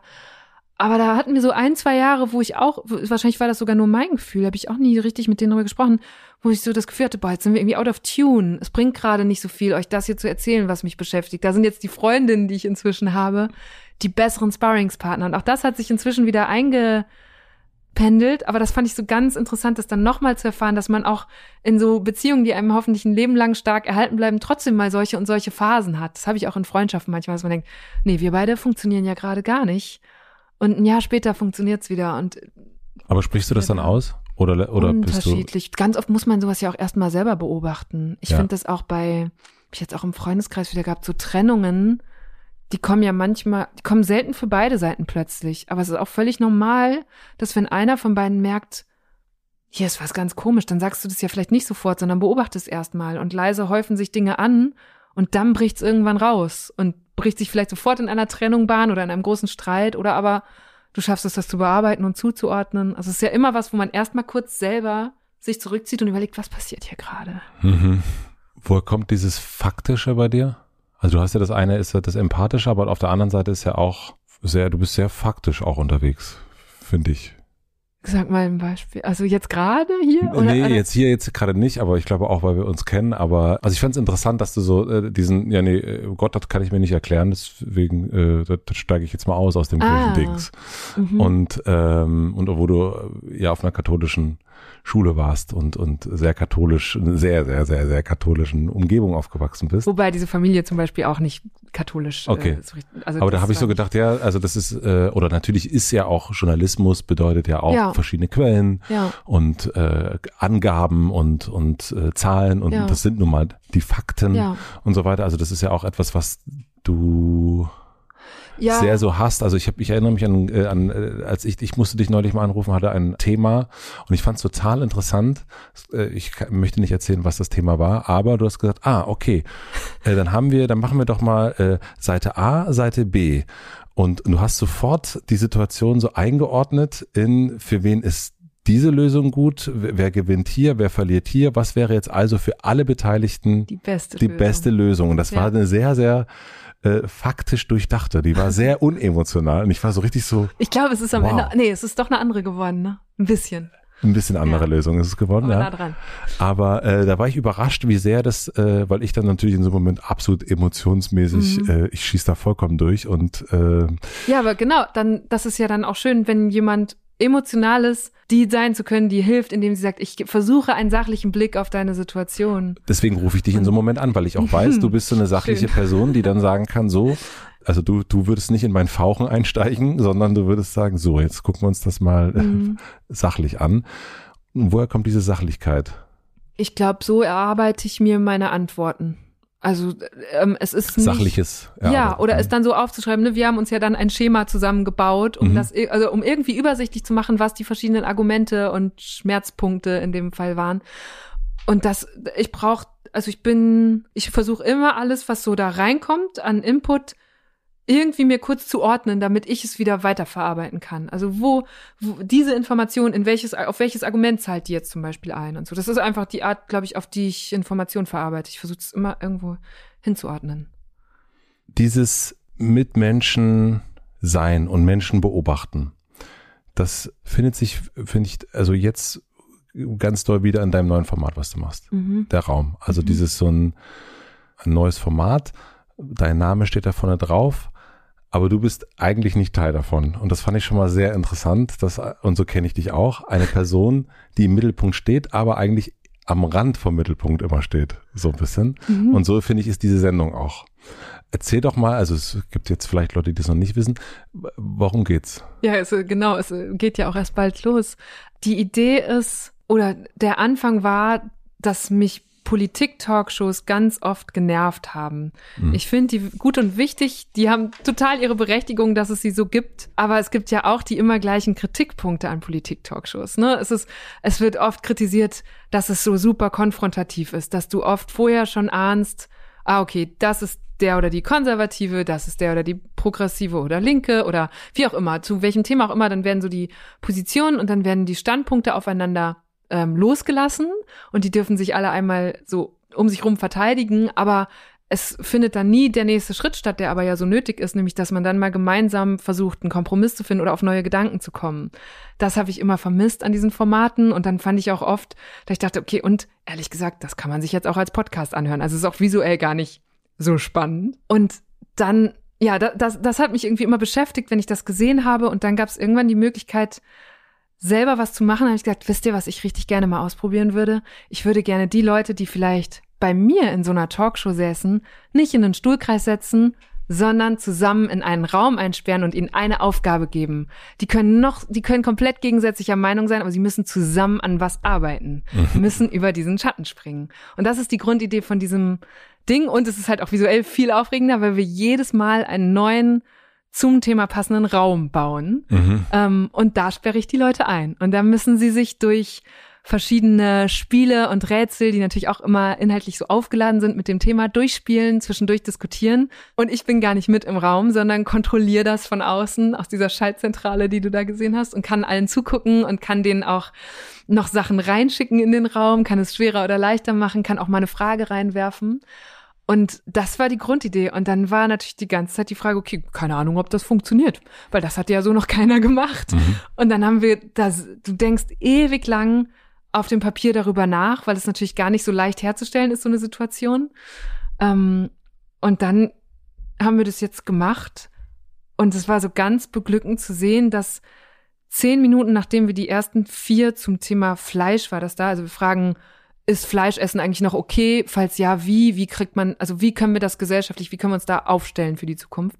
Ähm, nach zehn Minuten, die da die vier Gästinnen im Raum waren, habe ich mich zu meinem Kollegen umgedreht und gesagt, es funktioniert. Mhm. Es war wirklich schön zu sehen, die haben diskutiert und waren sofort inhaltlich drin und es war kontrovers und konstruktiv zugleich. Und das war das Ziel davon. Ich weiß nicht, als du es mir das erste Mal erzählt hast und ich äh, äh, so begeistert von der Idee war, weil die so einfach ist. Also das, das ist ja im Grunde Polit-Talkshow trifft auf Escape Room. Mhm. Und- oder auf Game oder, Oder, genau, Ja. also das ist so ein bisschen dieses dieses Prinzip und das ähm, und ich habe es jetzt, als ich es gesehen habe, war ich überrascht darüber und das sieht man dann nämlich auch, dass eine, also ich finde ja, wenn Idee sehr einfach ist, also Mhm. Ideen müssen einfach sein, erstmal vom Prinzip. Aber man sieht, äh, wenn man sich das dann anguckt, ich habe jetzt diese Fleischfolge gesehen, wie komplex, und da sind wir wieder bei Complexify Your Life, ja. das dann doch ist. Ja. Also das ist gar nicht so, also äh, ein Satz eigentlich, äh, ja. aber dann in der Umsetzung, wie schwer es ist. Hat dich das überrascht?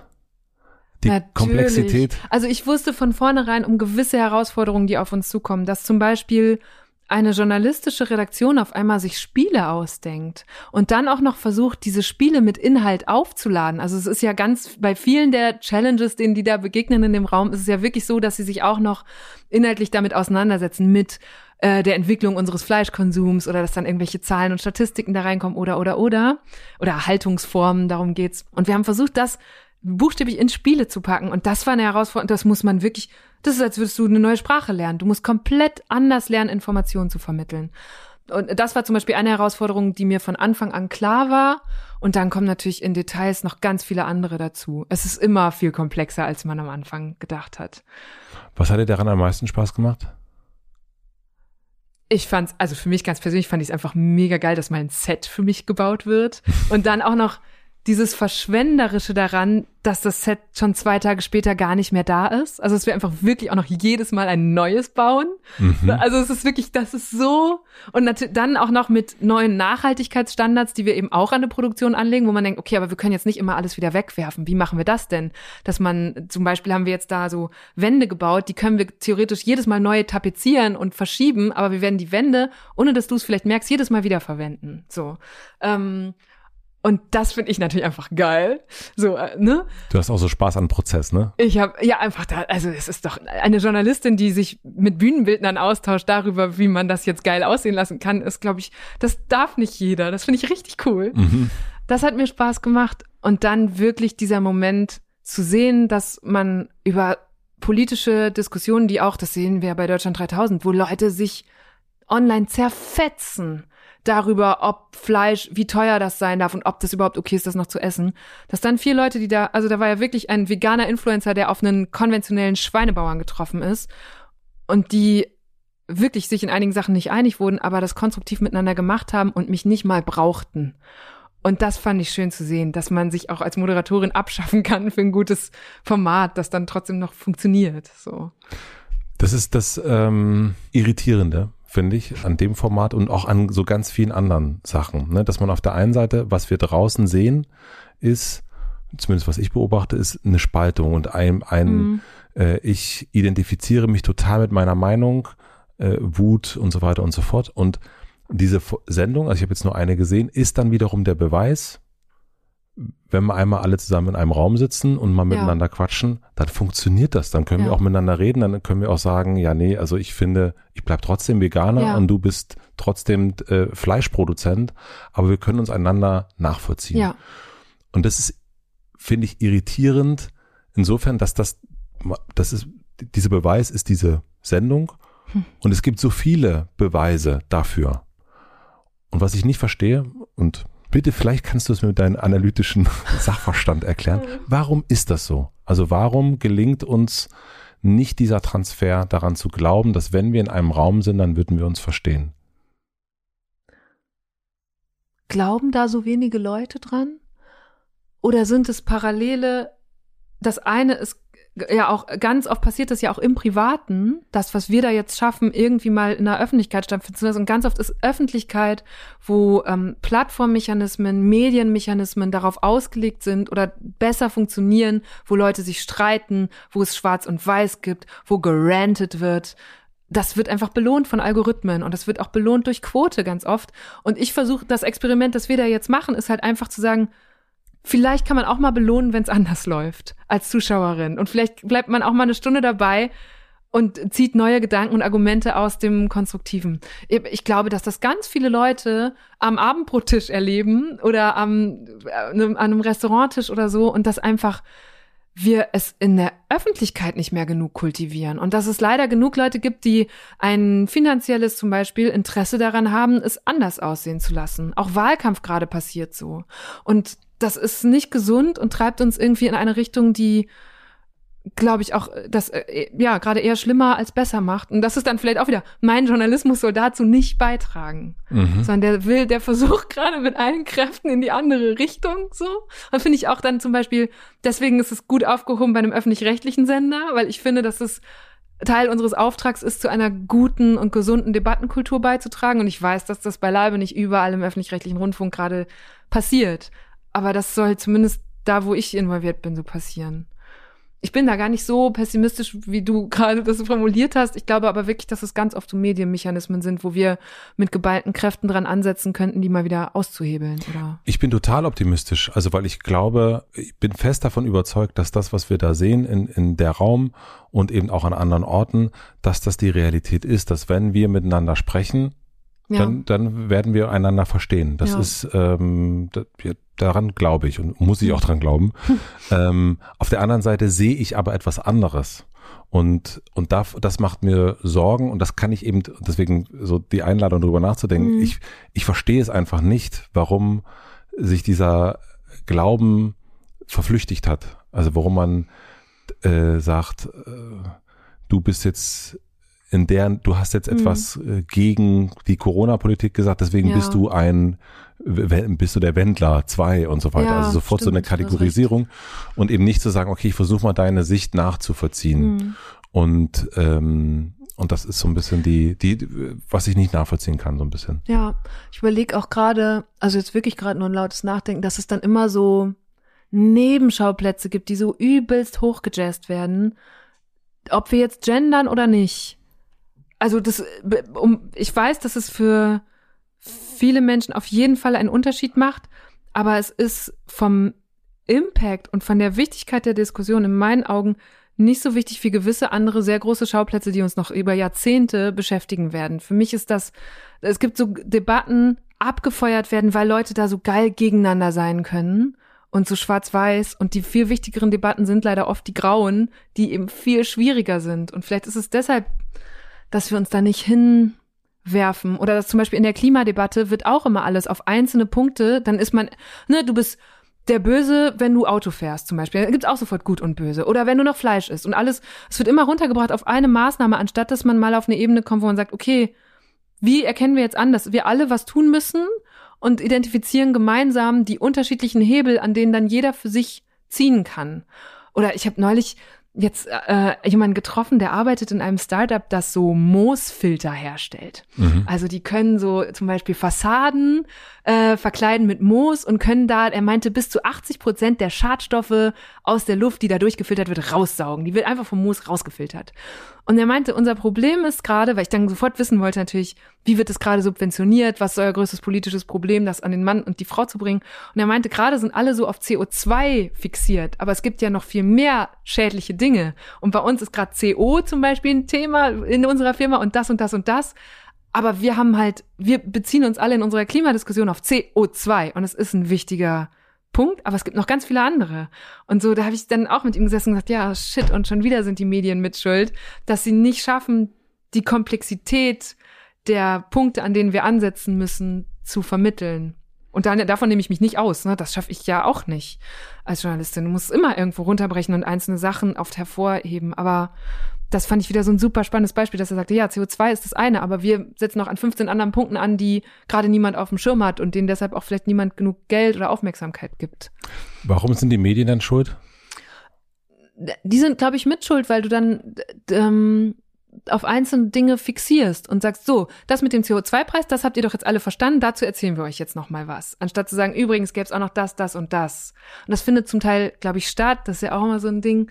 Die Medien berichten darüber nicht. Es gibt die Berichterstattung darüber, aber sie entfaltet in der Debatte nicht die gleiche Welle wie Schwarz und Weiß. Ja. Mhm.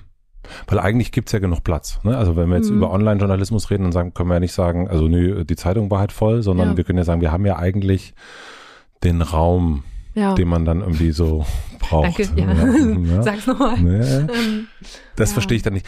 Kannst du richtig streiten? Ja, habe ich gelernt. Also das war, glaube ich, auch mit das Problem, warum meine Pubertät zu Hause so eskaliert ist, weil wir das da nicht konnten. Mhm. Und ich habe das wirklich erst später gelernt zu streiten und nicht die Tür zuzuschlagen und zu sagen, ich gehe jetzt hier, ich verlasse diese Situation. Und jetzt mache ich es genau umgekehrt. Wenn ich jetzt schlechte Vibes spüre oder dass jemand gerade sauer auf mich ist oder irgendwie ein schlechtes Gefühl hat, dann gehe ich da rein, weil ich nicht damit, weil ich nicht mit dem Gefühl von, oh Gott, vielleicht habe ich was falsch gemacht oder vielleicht ist da gerade jemand schlecht gelaunt, damit möchte ich nicht nach Hause und nicht ins Bett gehen abends, sondern dann gehe ich sofort in die Situation.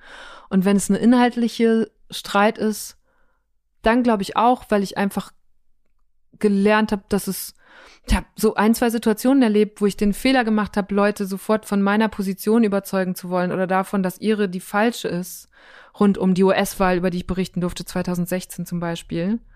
Ähm, und dann habe ich irgendwann gemerkt, nee, so funktioniert das ja gar nicht. Also der ähm, begeisterte Trump-Wähler, den habe ich tatsächlich mal in einem Zug im Schwabenland getroffen. Typ so alt wie ich, US-Amerikaner, wir unterhalten uns total nett.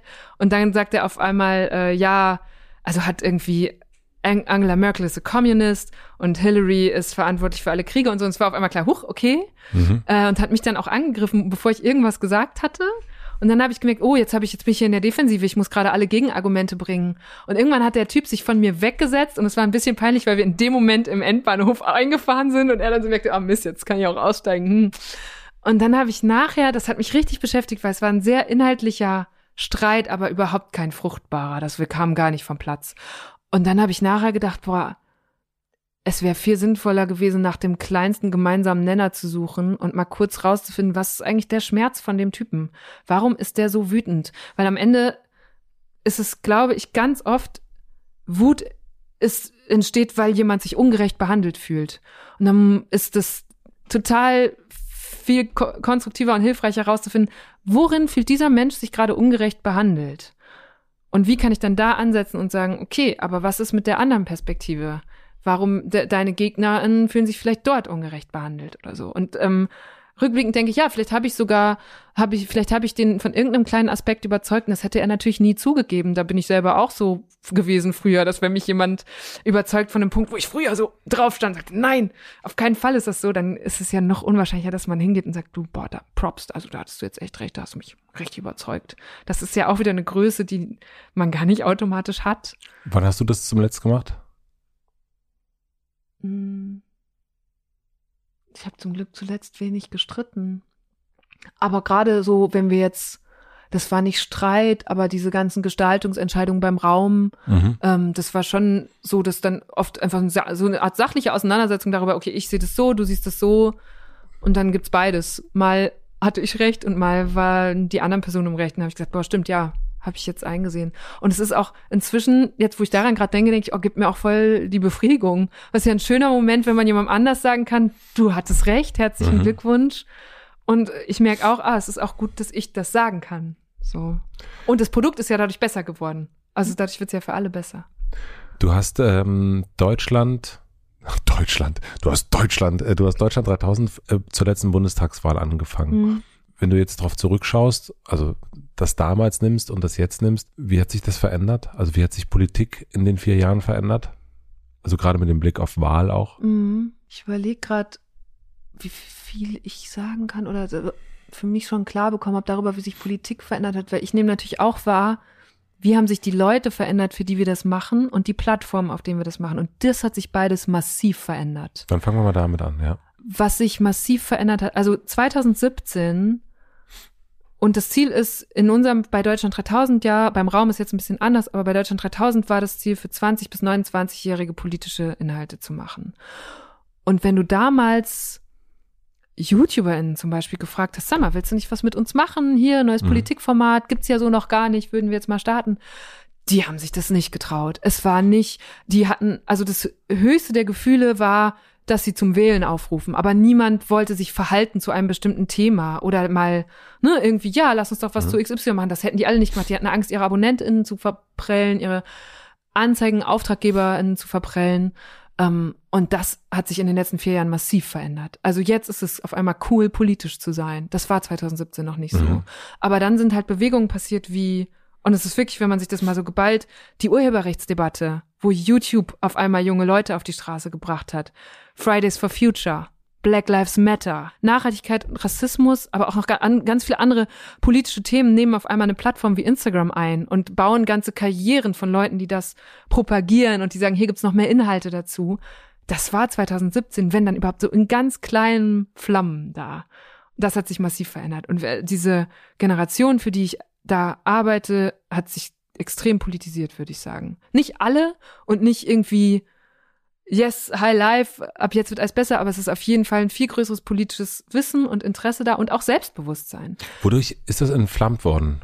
Ich glaube, durch diese Bewegungen und dadurch, da, also auf, dass auf einmal es auch natürlich auf diesen Kanälen politische Informationen gab. Das war ja auch der Grund, warum wir Deutschland 3000 gestartet haben, dass ich gesagt habe, das gibt's noch nicht. Mhm. Niemand macht gerade bereitet das, was in Deutschland so abgeht, auf meinen Kanälen für meine Zielgruppe auf. Und das gibt's jetzt richtig viel. Das heißt, die Leute wissen mehr und es gibt auch mehr Leute, die darüber debattieren. Und 2017 war es wirklich noch so, da habe ich Leute befragt, wo ich dachte, du bist doch so ungefähr meine Zielgruppe. Und die waren alle total unsicher. Die haben gesagt, ich interessiere mich schon für Politik, aber ich bin jetzt, ich kann, also ich will dazu jetzt nichts sagen, ich kenne mich viel zu wenig aus. Und das finde ich schön, das ist so ein Fortschritt, den wir so in der Debattenkultur gemacht haben, dass man gemerkt hat, du musst ja auch nicht Politikjournalistin sein, um zu diskutieren und das Vollzeit quasi mhm. machen, sondern du kannst dich mit diesen Inhalten auseinandersetzen und dann ist die Diskussion ja auch oft ein Punkt, sich weiter zu informieren, weil sich unsere Standpunkte begegnen und du deine Argumente an meinen schärfen kannst und umgekehrt.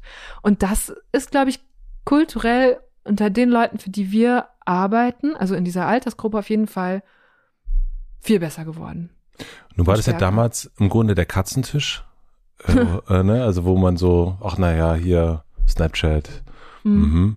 Und jetzt ist es ja der Tisch, an dem es passiert. Ne? Mhm. Jetzt ist ja plötzlich irgendwie werden amerikanische Präsidenten mit Twitter gemacht und äh, auch nicht mehr. Mhm. Und, und auch ne, die Generation, die Straßen sind, wenn man darauf sein soll, darf, äh, so rum, dann sind sie voll von, von Jugendlichen, von, von jungen Erwachsenen, die wirklich was bewegen wollen. Mhm.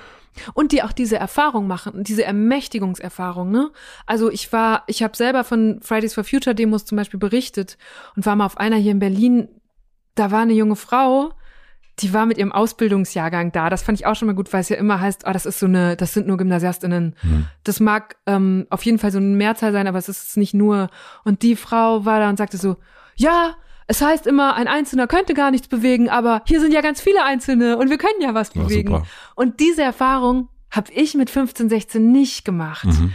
Und das ist so wertvoll. Ich glaube, fast egal für welche Sache man auf die Straße geht, zu merken, und bei Fridays for Future war es eben beeindruckend, weil die wirklich auf der Agenda gelandet sind damit und wirklich mit einer Wucht das gemacht haben, dass es, glaube ich, ganz vielen jungen Menschen ein Politisierungs- und Ermächtigungserlebnis ähm, gegeben hat zu einem Zeitpunkt, das viele Generationen vor ihnen vielleicht so nicht hatten. Ähm, und das wird sich noch niederschlagen, auch noch in zehn Jahren, darin, wie diese Menschen dann in die Politik gehen oder in den Aktivismus oder vielleicht einfach äh, sich im Beruf anders ausleben und sagen, äh, das und das brauche ich aber oder das müssen wir jetzt bewegen. Und wenn ich vier Verbündete habe, dann können wir das auch. Da bin ich richtig gespannt. Das wird einen Langzeiteffekt haben, den meine Generation so nicht hat. Und wie ist es für dich jetzt am Haupttisch zu sitzen? Und nicht mehr sozusagen die, also du, wir haben erst, als wir drüber gesprochen haben, wie ging das so los, hat ja keiner, also konntest dich ja ausprobieren, konntest mhm. ja machen. Und ähm, bei der letzten Wahl, da war Deutschland 3000 ein kleinerer Kanal, auch mit vielen. Wir sind da erst gestartet, ja. Genau, also auch mit äh, teilweise auch vielen Views auf einzelnen Videos, mhm. aber jetzt ist es ja auch einfach so ein, jetzt ist es ja Teil, jetzt ist es mhm. Teil des, äh, jetzt steht bei den Grünen, steht da, da müssen wir hin. Das mhm. ist Teil des Programms, sozusagen unser PR. Äh, äh, da müssen wir jetzt, da müssen wir vertreten sein und so weiter. Wie ist das für dich dann selber? Zum einen natürlich befriedigend, weil ich denke, ich habe es ihnen ein bisschen gezeigt, dass Politikjournalismus auch so geht. Hm. Ähm, also es gibt so, ja, ähm, da, das ist schön und auch zu merken, dass manche Leute immer noch nicht wissen, wo sie uns lassen sollen und auch mich in dieser Rolle, die keiner Rolle, glaube ich, so entspricht, in die man normalerweise gerne gedrückt wird.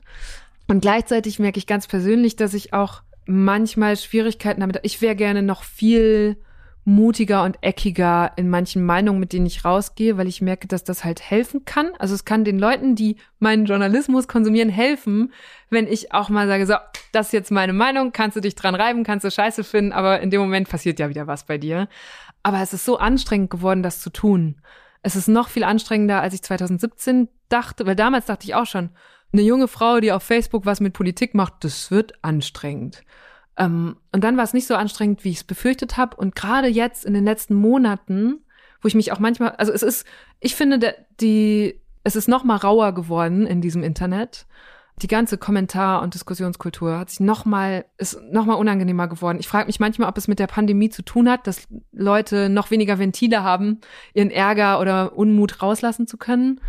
Ähm, neulich hat ein, ein Kollege von mir, der Politikjournalist bei einem großen Printmedium ist, gesagt, ja, aber es ist auch, es wird jetzt viel, ne, da gibt's jetzt Trollarmeen und es wird zum Teil gezielt eingesetzt von gewissen Stakeholdern, die diese Kultur halt fördern wollen.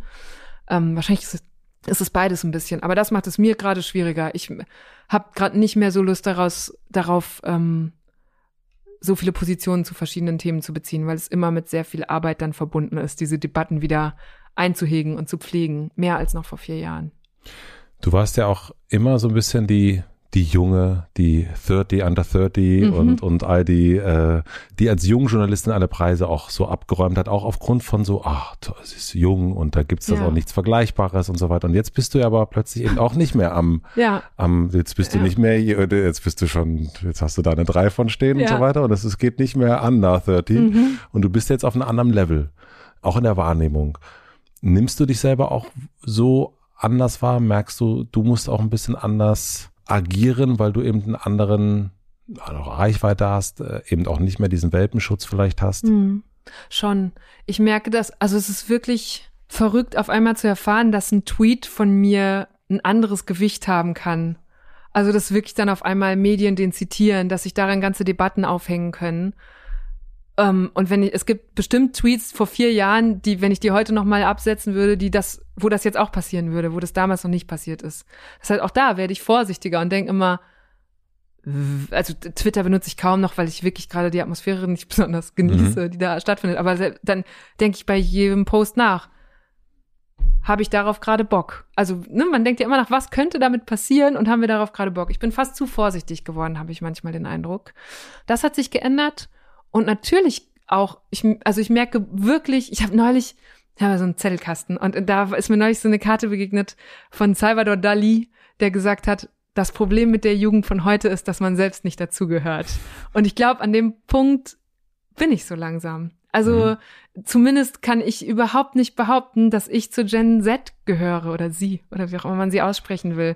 Ich hatte neulich war mit, mit Freunden am, an so einem Badesee und bin mit einem von denen auf dem Sprungturm geklettert. Da war so ein Plateau, also nicht so ein klassischer wie so im Schwimmbad, sondern so ein Plateau, zehn Meter oben. Und wir haben uns da gesonnt, lagen da so ein bisschen rum und dann kamen drei Mädels, die waren vielleicht so rund gerade um ihren Schulabschluss oder vielleicht so irgendwie Oberstufe. Und die eine traute sich partout nicht darunter zu springen. Und der Freund machte dann so ein, zwei Sprüche und meinte, jo, jetzt trau dich doch, das wird super und du kannst es und so. Und irgendwann habe ich so gesagt, ey, lass es doch mal, du bist gerade der creepy old dude, der der 17-Jährigen sagt, sie soll sich trauen. Und er war so, was? Und ich so, du bist 30, komm damit klar. Und das ist so dieses Gefühl, und das habe ich gerade öfter, dass man so denkt, du fühlst dich denen noch so nah oder auch gerade so Anfang mit 20-Jährigen. Ich fühle mich denen richtig nah, weil es ist ja, als wäre es gestern gewesen, dass ich selber so war, aber gleichzeitig ist es das nicht. Da liegen fünf Jahre dazwischen und ganz viel äh, Erfahrung und Lehren, die ich gezogen habe und auch jetzt langsam verschieben sich auch irgendwie so Schwerpunkte und das finde ich ganz komisch. Also es ist auch ich glaube, es ist gut. Ich werde auch so, ne, nicht so zu denken, oh, ich bin jetzt berufsjugendlich, sondern ich wachse da halt hin und jetzt gibt's ja den Raum und der soll auch nicht mehr die 20, die, so die 19-, 20-Jährigen abholen, sondern vielleicht die Leute, die so alt sind wie du und ich. Und ja, schauen wir mal. Was ein großer Unterschied ist zu unserer beider Arbeit, also wie du arbeitest und wie ich arbeite, ist, dass du so auf, wenn ich so Gespräche von dir jetzt gehört habe und nochmal so nachgelesen habe, dann war ganz oft das Thema Zielgruppe. Mhm. Irgendwie ganz oft. Und auch wenn wir beide mal miteinander sprechen, dann sagst du, ah, das wäre doch ein Gast für dich, der passt nicht in unsere Zielgruppe. Mhm. So, und äh, damit auch mal Leute wissen, auch hinter den Kulissen arbeiten wir Podcaster gerne zusammen und empfehlen uns gegenseitig Gäste. Ähm, ist das ein Denken, was du selber hast? Eigentlich von dir aus, ist das ein Eva Schulz-Denken oder ist das eigentlich ein eher ein medienöffentlich-rechtliches Denken? Das ist, glaube ich, nicht mal öffentlich-rechtlich. Ich glaube, das ist Journalismus im 21. Jahrhundert denken. Ich finde es sogar, ich finde es ganz wichtig, über Zielgruppen nachzudenken und ich glaube, dass es einfach früher niemand musste. Früher konnten meine Kollegen eine Zeitung vollschreiben und die wurde dann genug Abonnenten und Abonnentinnen zugestellt und die konnten sich überlegen, ob sie das jetzt interessant finden oder nicht. Niemand hat das so richtig gemessen. Äh, also man konnte es nicht spezifischer messen als in Auflagen und Leserbriefen und deswegen war das okay. Das Senden ging in eine Richtung. Und das ist jetzt einfach nicht mehr so. Du hast eben gesagt, Platz ist genug da, Aufmerksamkeit aber nicht. Das heißt, wir alle kämpfen darum, dass wir sagen, hier sind unsere Inhalte und das ist der beste Inhalt für die fünf Minuten Aufmerksamkeit, die du gerade hast, oder die 50 jetzt gerade. Mhm. Ähm, und wie machst du das weiß? Indem du sehr genau den Leuten weißt, indem du sehr genau darüber nachdenkst, wann haben die denn Aufmerksamkeit übrig? Wer ist das denn? Was für Inhalte wollen die? Und deswegen, also ich glaube, dass es Journalismus in, an ganz, ganz vielen Stellen und Dimensionen besser macht, sehr früh über Zielgruppe nachzudenken. Und dass auch Leute, die das heute lernen und in den Beruf streben, das lernen sollten. Ähm, von da zu denken und nicht von sich. Was finde ich jetzt gerade interessant hier in Berlin? Sondern was ist denn zum Beispiel in meiner Heimat im Münsterland für junge Landwirte und Landwirtinnen gerade relevant? So gehe ich vor. Und dann machen wir bei Deutschland 3000 einen Film darüber, dass junge Landwirte dort damit hadern, ob sie den Hof von ihren Eltern übernehmen können. Und ich glaube, wenn man das nur aus seiner Berliner Blasenredaktion heraus betrachtet hätte, dann wäre man auf dieses Thema nicht gekommen. Ja, das verstehe ich total. Also das ist ja so ein, so ein, so ein eigentlich nochmal, aber eigentlich ist es ja ein geweiteter Blick statt ein verengter Blick, finde ich. Also nämlich zu gucken, aus meiner mhm. eigenen Bubble rauszugucken, äh, statt jetzt irgendwie nur da, da drin zu sein. Ähm, das kann ich total nachvollziehen. Ich denke eher in Leidenschaft zum Beispiel und sage so, okay, wenn mich jetzt nicht mehr interessiert, welche Party in Berlin angesagt ist, dann bin ich auf jeden Fall nicht mehr der Richtige, der das empfehlen sollte. Ja. Also wenn ich mir sozusagen, also dann, ja. ähm, oder wenn ich gesiezt werde als DJ, dann auf jeden Fall ganz schnell raus hier aus dem Club. Mhm. Ähm, und ich habe mir noch nie, noch nie Gedanken über Zielgruppe gemacht. Noch nie, noch nie, noch nie. Also deswegen, ich kenne das überhaupt nicht und habe das jetzt so ganz oft immer wieder ja. dieses Zielgruppenwort gelesen und war so, so interessant, warum, warum ist das eigentlich so wichtig? Weil ich habe auch, obwohl die Zeit äh, die, die Wochenzeitung, nicht für mich gemacht worden ist und mich vielleicht auch überfordert hat als Anfang 20-Jähriger, habe ich die gelesen und fand die und habe mich daran sozusagen, bin daran gewachsen, weil ich die Sachen nicht verstanden habe.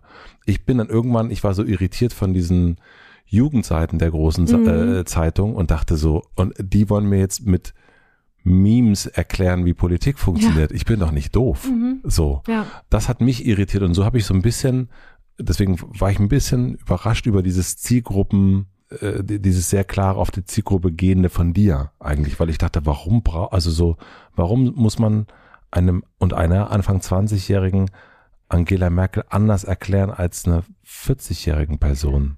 Das muss man, glaube ich, nicht. Die Memes sind, glaube ich, auch, das ist ein gutes Beispiel für ein falsches, falsches Interpretieren von Zielgruppe. Mhm.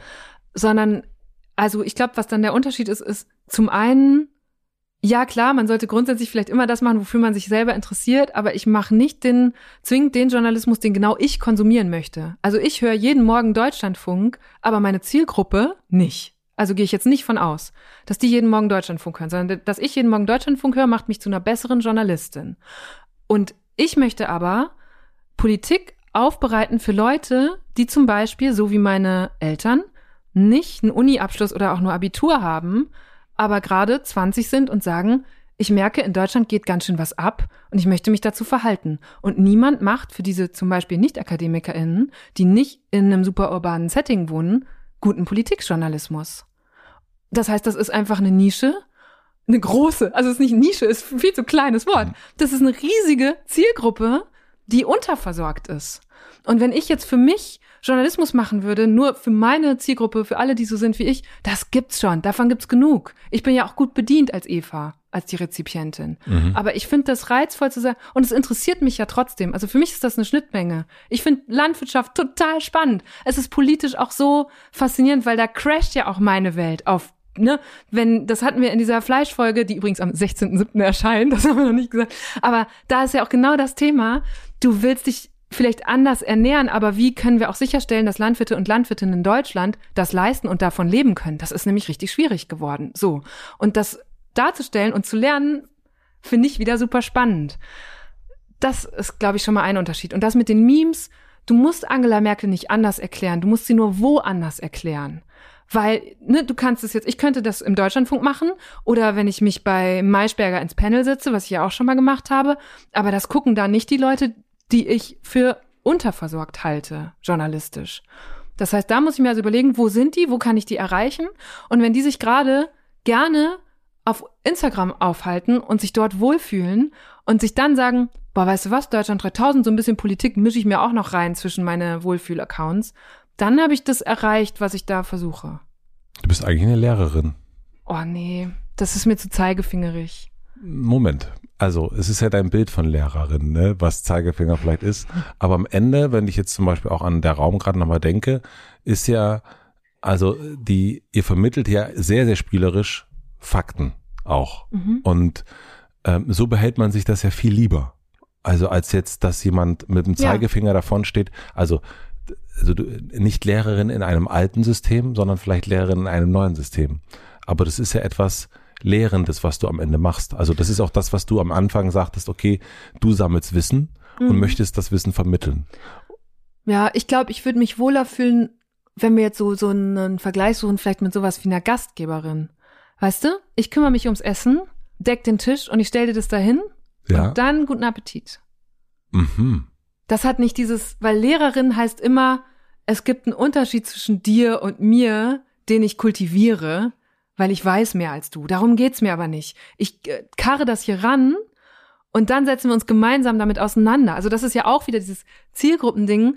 Das meinte ich eben mit früher wurde in eine Richtung gesendet wir kultivieren aber auch die Debatte zu unseren Beiträgen. Also in dem Moment, wo bei Deutschland 3000 ein Post online geht oder ein Podcast, ist es nicht vorbei, sondern wir wollen immer auch in die Debatte darüber gehen, weil wir auch als Redaktion wieder lernen aus den Perspektiven, die da dann stattfinden und weil es, glaube ich, auch den Leuten, die das konsumiert, die allermeisten lesen ja still noch in den Kommentaren mit. Auch wenn sie nicht daran teilhaben, lesen sie aber. Das heißt, es ist Teil der Inhalte, die wir machen, auch wenn wir sie selber gar nicht mehr, wir tippen ja nicht die Kommentare dieser Community. Aber das als Teil zu begreifen und dass es in zwei Richtungen geht, ist, glaube ich, auch neu. Das meinte ich mit Journalismus im 21. Jahrhundert. Und man muss das mitdenken und dann kommen wir wieder zur Debattenkultur, weil wenn du es nicht mitdeckst und nicht pflegst, dann geht es vor die Hunde. Und deswegen ist es, glaube ich, wirklich eher, also ich, der Gastgebertisch, wo man sagt, sorry, aber kannst du dich jetzt mal kurz hier zurückhalten, du hast sie ja gar nicht ausreden lassen.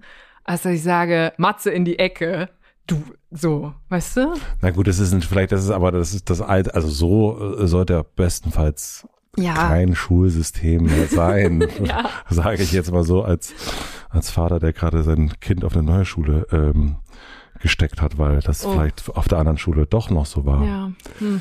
Darum geht es übrigens in der zweiten Folge von Der Raum. Erzähl mal, ja, erzähl. wirklich, ums, um Bildungsgerechtigkeit und das deutsche Bildungssystem. In Der Raum wird etwas deutlich, was wir, glaube ich, beide haben.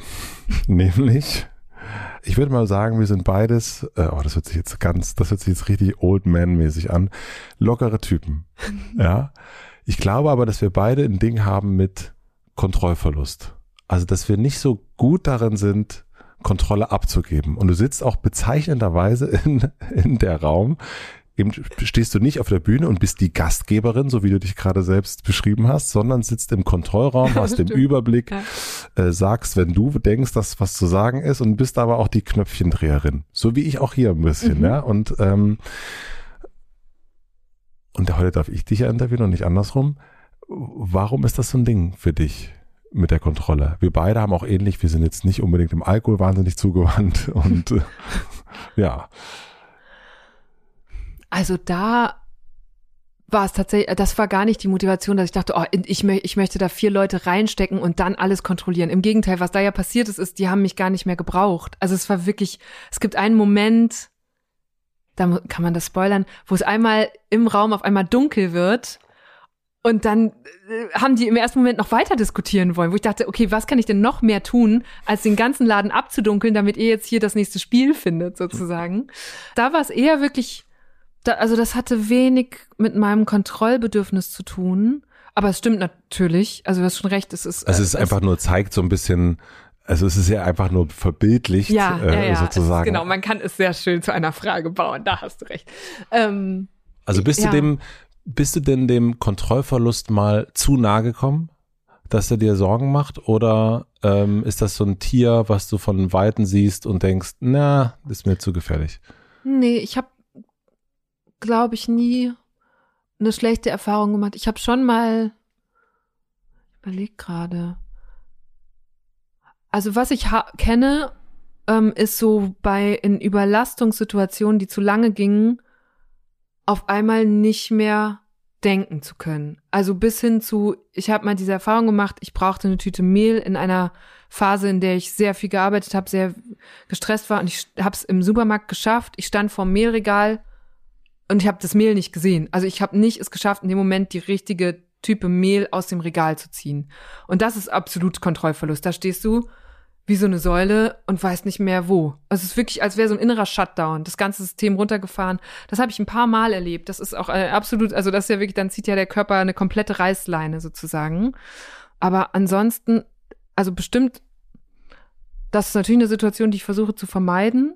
Aber in anderen Situationen denke ich schon, Eva, du könntest jetzt schon mal hier ausprobieren, mal ein bisschen lockerer zu lassen und äh, lern das doch mal kennen und komm doch noch näher ran an den Abgrund da hinten, so ungefähr.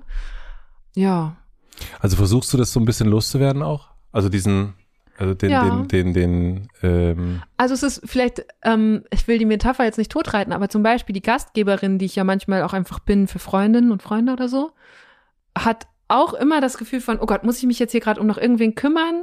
Ist die Musik gerade die richtige? Sollte ich eigentlich schon die Teller ab? Sowas, weißt du? Und das mal so runterzufahren und einfach passieren zu lassen. Und huch, da hat jetzt jemand überraschend noch zwei Leute mitgebracht kein Problem, setzt euch dazu. Und keinen Moment zu denken, Mist, darauf war ich nicht vorbereitet. Das sind so die kleinen Situationen, in denen ich merke, boah, ich könnte da, werd doch mal, werd doch mal lockerer, Eva. Und das übe ich aber. Wie übst du das? Na, indem ich beim, bei der nächsten Situation denke, pff, komme, was wolle. Läuft, ist doch schön. Und das sind, es ist ja auch, es beweist sich ja dann sofort. Also diese Situation, wo du nicht schon im Vorfeld weißt, was passiert, und das ist ja beim Raum auch extrem, du weißt nicht, wie diese vier es handeln, ob sie das alles entdecken und so. Und das ist, ich merke gerade, dass da auch ein riesen Glück drin liegt und auch wieder so schöne Momente, so wie beim Alleinereisen vorhin, ne, dass man so denkt, das ist gerade toll, dass das jetzt einfach mir hier passiert, weil ich losgelassen habe. Ja, weil das Überraschende fand ich nämlich, oder finde ich bei dir, ist den, wenn du reist, dann ist es ja, also dann reist du los und, und machst dein Ding und so mhm. weiter und hast dann irgendwie nicht die, diese Kontrollsituation, sondern also so wie ich das äh, von dir kenne, dann ziehst du einfach los und guckst mal, wo es mhm. dich so hintreibt und hast du da nicht. Und da habe ich mich natürlich gefragt, als Hobbypsychologe, ob das an der Beobachtung liegt. Also wenn du reist, bist du ja allein und, ähm, und da kann dich niemand beobachten und niemand bewerten und niemand sagen. Nee, umgekehrt. Es liegt an der Verantwortung. Also es liegt gar nicht daran, dass ich mich beobachtet fühle, ah. durch irgendwie, sondern dass ich mich verantwortlich gegenüber anderen fühle. Spannend. Weißt du? Ich habe wirklich wenig zum Glück wenig damit zu tun, was jetzt da andere gerade denken könnten in dem Moment. So, das beschäftigt mich nicht so viel, sondern es ist wirklich dieses Ding, dass wenn ich jetzt äh, da ist, ich weiß nicht, was jetzt ein gutes Beispiel wäre, aber dass ich natürlich sage, ich möchte das, wenn andere damit drin hängen, dann möchte ich möglichst das, was meine Aufgabe ist, äh, zu 100 Prozent kontrolliert ausfüllen und nirgendwo eine Unwägbarkeit, die dann jemandem anders auf die Füße fallen könnte, unterbringen. Also es ist so eine Kontrolle für andere. Ja. Also sei es, also du bist dann Teil eines größeren Gefüges, ob jetzt im Arbeitskontext oder weil du ein Dinner schmeißt. Aber du willst ja, dass am Ende die Leute entweder alle auch einen guten Job machen können oder eine gute Zeit haben. Das heißt, da ist eine Verantwortung, die bei mir liegt.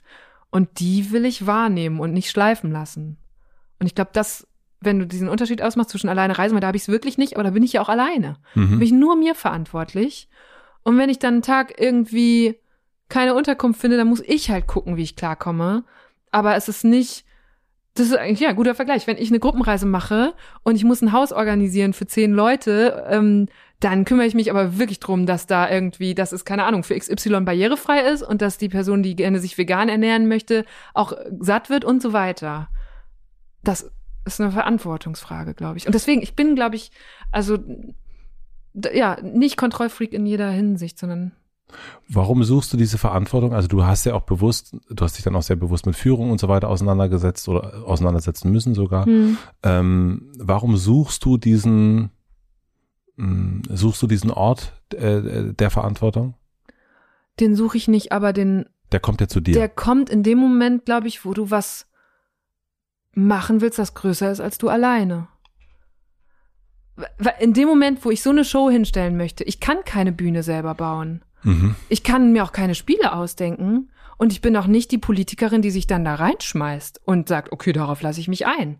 Das heißt, ich bin für die alle, muss ich überlegen, wie führe ich das richtig? Da gab es jetzt in dem Fall natürlich inzwischen gibt's genug Leute, die das mit mir machen.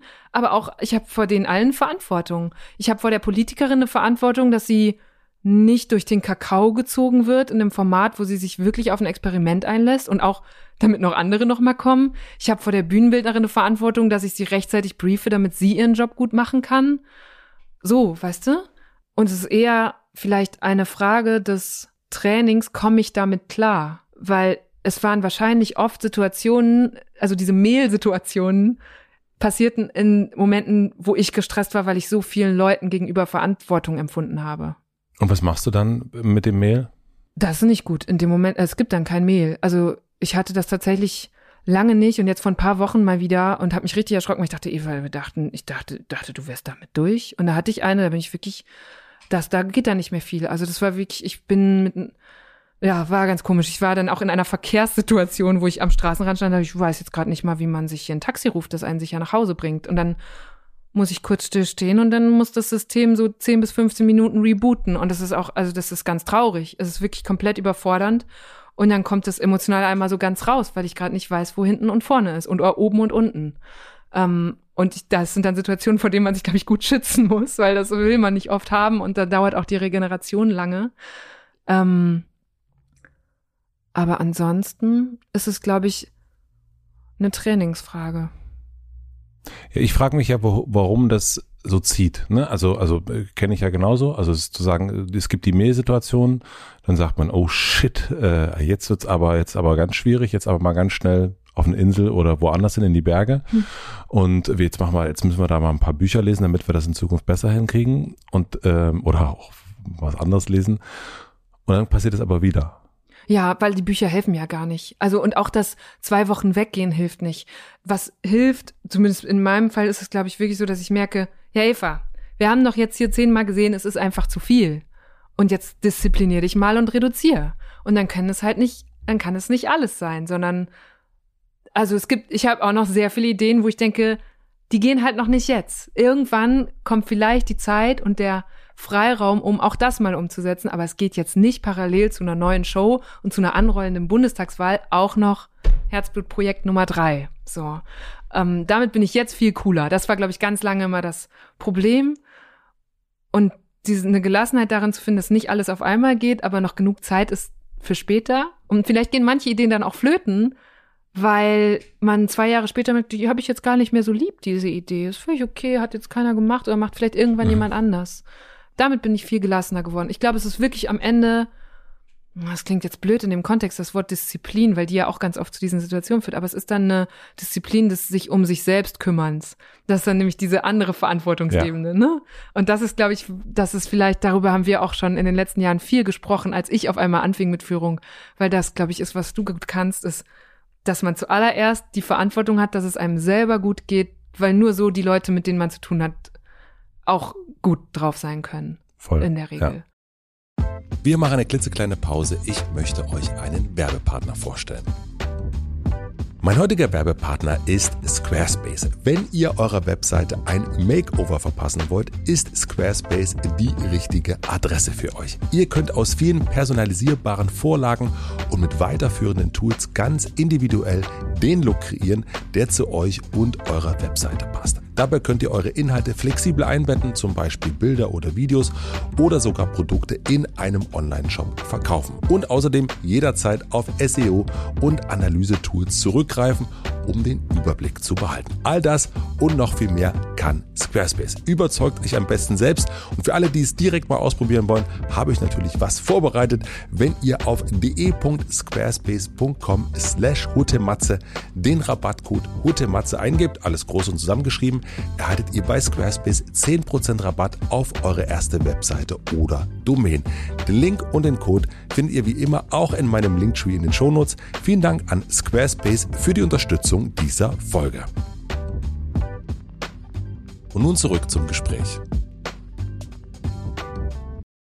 So wie ich dich ja kennengelernt habe, da geht ja eine äh, junge Journalistin mit ihrem Journalismus los und, und äh, entdeckt einen Flughafen und mhm. äh, berichtet über Leitsysteme und so weiter und so fort. Und, ähm, und man lernt, denkt so krass, ist, also das ist ja mal wirklich spannend. Oder erzählt, ähm, als es einen Anschlag in Brüssel gegeben hat, was, wie, was ist denn da eigentlich los? Und da, da habe ich irgendwie, so habe ich dich ja in deiner Arbeit kennengelernt.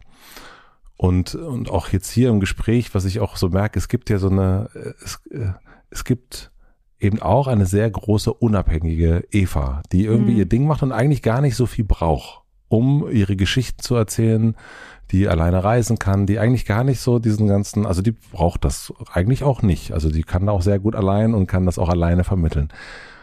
Warum bist du in so einem großen, großen, mächtigen System wie dem öffentlich-rechtlichen? Also warum da? Und ich möchte noch ein was dazwischen schieben und zwar Mats hat, macht sich zwischendurch immer so Notizen, was ein bisschen gruselig ist, weil ich sie nicht lesen kann. Äh, nee, die habe ich mir schon vorher gemacht. Ich habe ja ein bisschen Zeit gehabt, mich noch einen Ticken länger vorzubereiten auf dich. ha, ha, ha, ha. Herzliche Grüße an Pierre M. Krause an dieser Stelle. Äh, du hast ja deinen Zettelkasten, den du auch so erst genannt hast. Das ist ein Kasten, wo du dir Weisheiten von anderen sammelst, damit die nicht verloren gehen und ab und zu postest du welche mhm. auf Instagram. Und eine äh, hast du gepostet vor einer Weile und zwar von Alexandria Ocasio-Cortez. Mhm. Politikerin, ja. Politikerin. Stop trying to navigate systems of power and start building your own power. Mhm. Ja, und das schiebe ich nochmal dazwischen die Frage, warum das große System öffentlich-rechtlich? Weil das auch ein Weg zu mehr Macht ist da, ich habe da jahrelang unterm Radar, war ich eine Journalistin, der ein paar tausend Leute, wenn es gut lief, zugeguckt haben. Und in dem Moment, wo es im öffentlich-rechtlichen auf einmal eine Insel gibt, die es davor ja noch nicht gab, sowas wie Funk, mhm. und da auf einmal Geld ist für die Art von Journalismus, die ich da zu dem Zeitpunkt ausprobiert habe, und den dem aber einmal hinten einen Motor dran zu knallen, also den hätte ich mir selber nie leisten können, dass dann auf einmal mit mir zehn Leute daran arbeiten. Das gibt dem natürlich eine ganz andere Kraft und eine ganz andere Öffentlichkeit. Und die haben wir uns jetzt auch über die Jahre erarbeitet, aber ich glaube, ich sehe Beispiele, ne, es gibt so Leute wie Luisa Dellert oder so, die das alleine hinstellen und aus eigener Kraft. Da habe ich großen Respekt vor. Und mir hat es aber sehr gut getan, da in diesem System Leute zu finden, die sagen, Eva, wir sehen deine Vision, wir teilen die, wir helfen dir dabei.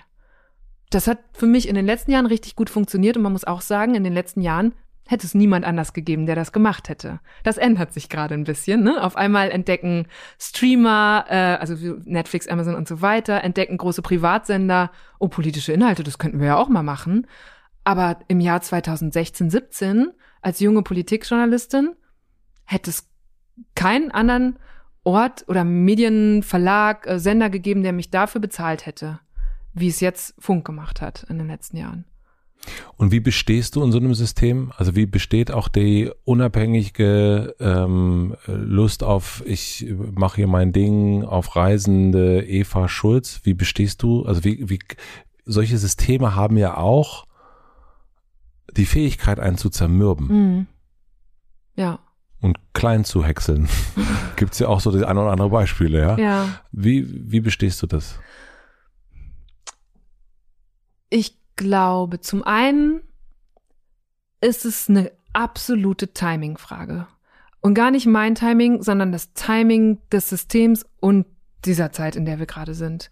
Weil jetzt gerade, das hat mit Funk angefangen, jetzt ist leider, hängt es auch ganz oft an Personalien. Da hat jetzt halt gerade ein Programmdirektor gewechselt. Da hat jetzt gerade jemand sich entschieden, auch in die Programmdirektion jemand zu holen, der die Mediathek mal fit macht und so. Weißt du, also da sind jetzt ein paar Leute in entscheidenden Positionen, die eine andere Kultur dort leben und die auch andere Inhalte und andere Köpfe sehen wollen oder Personen vor der Kamera.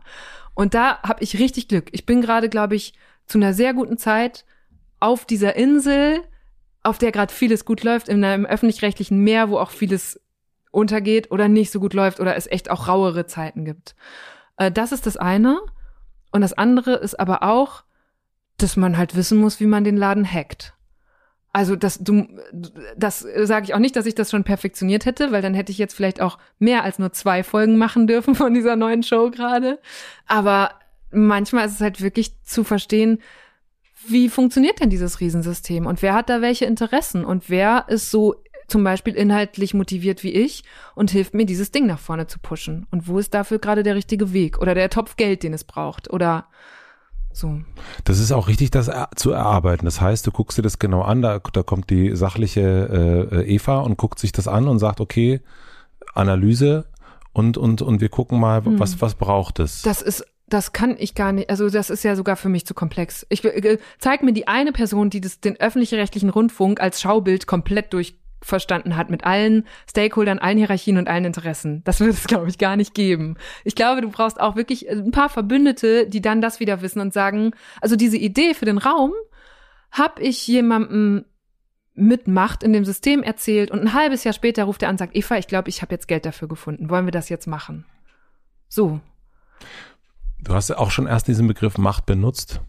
Ähm, der ist ja, so wie wir Macht kennengelernt haben, also ich bin zehn Jahre älter als du, aber ähm, das steht ja für etwas, was, wo man erstmal auch so ein bisschen, also wo, wo es mir immer so ein bisschen, wenn jemand sagt Macht, ich möchte Macht haben, ja erstmal so ursprünglich mhm. den Rücken ein bisschen, es wird ein bisschen kälter, ja, im Raum. Wie definierst du Macht?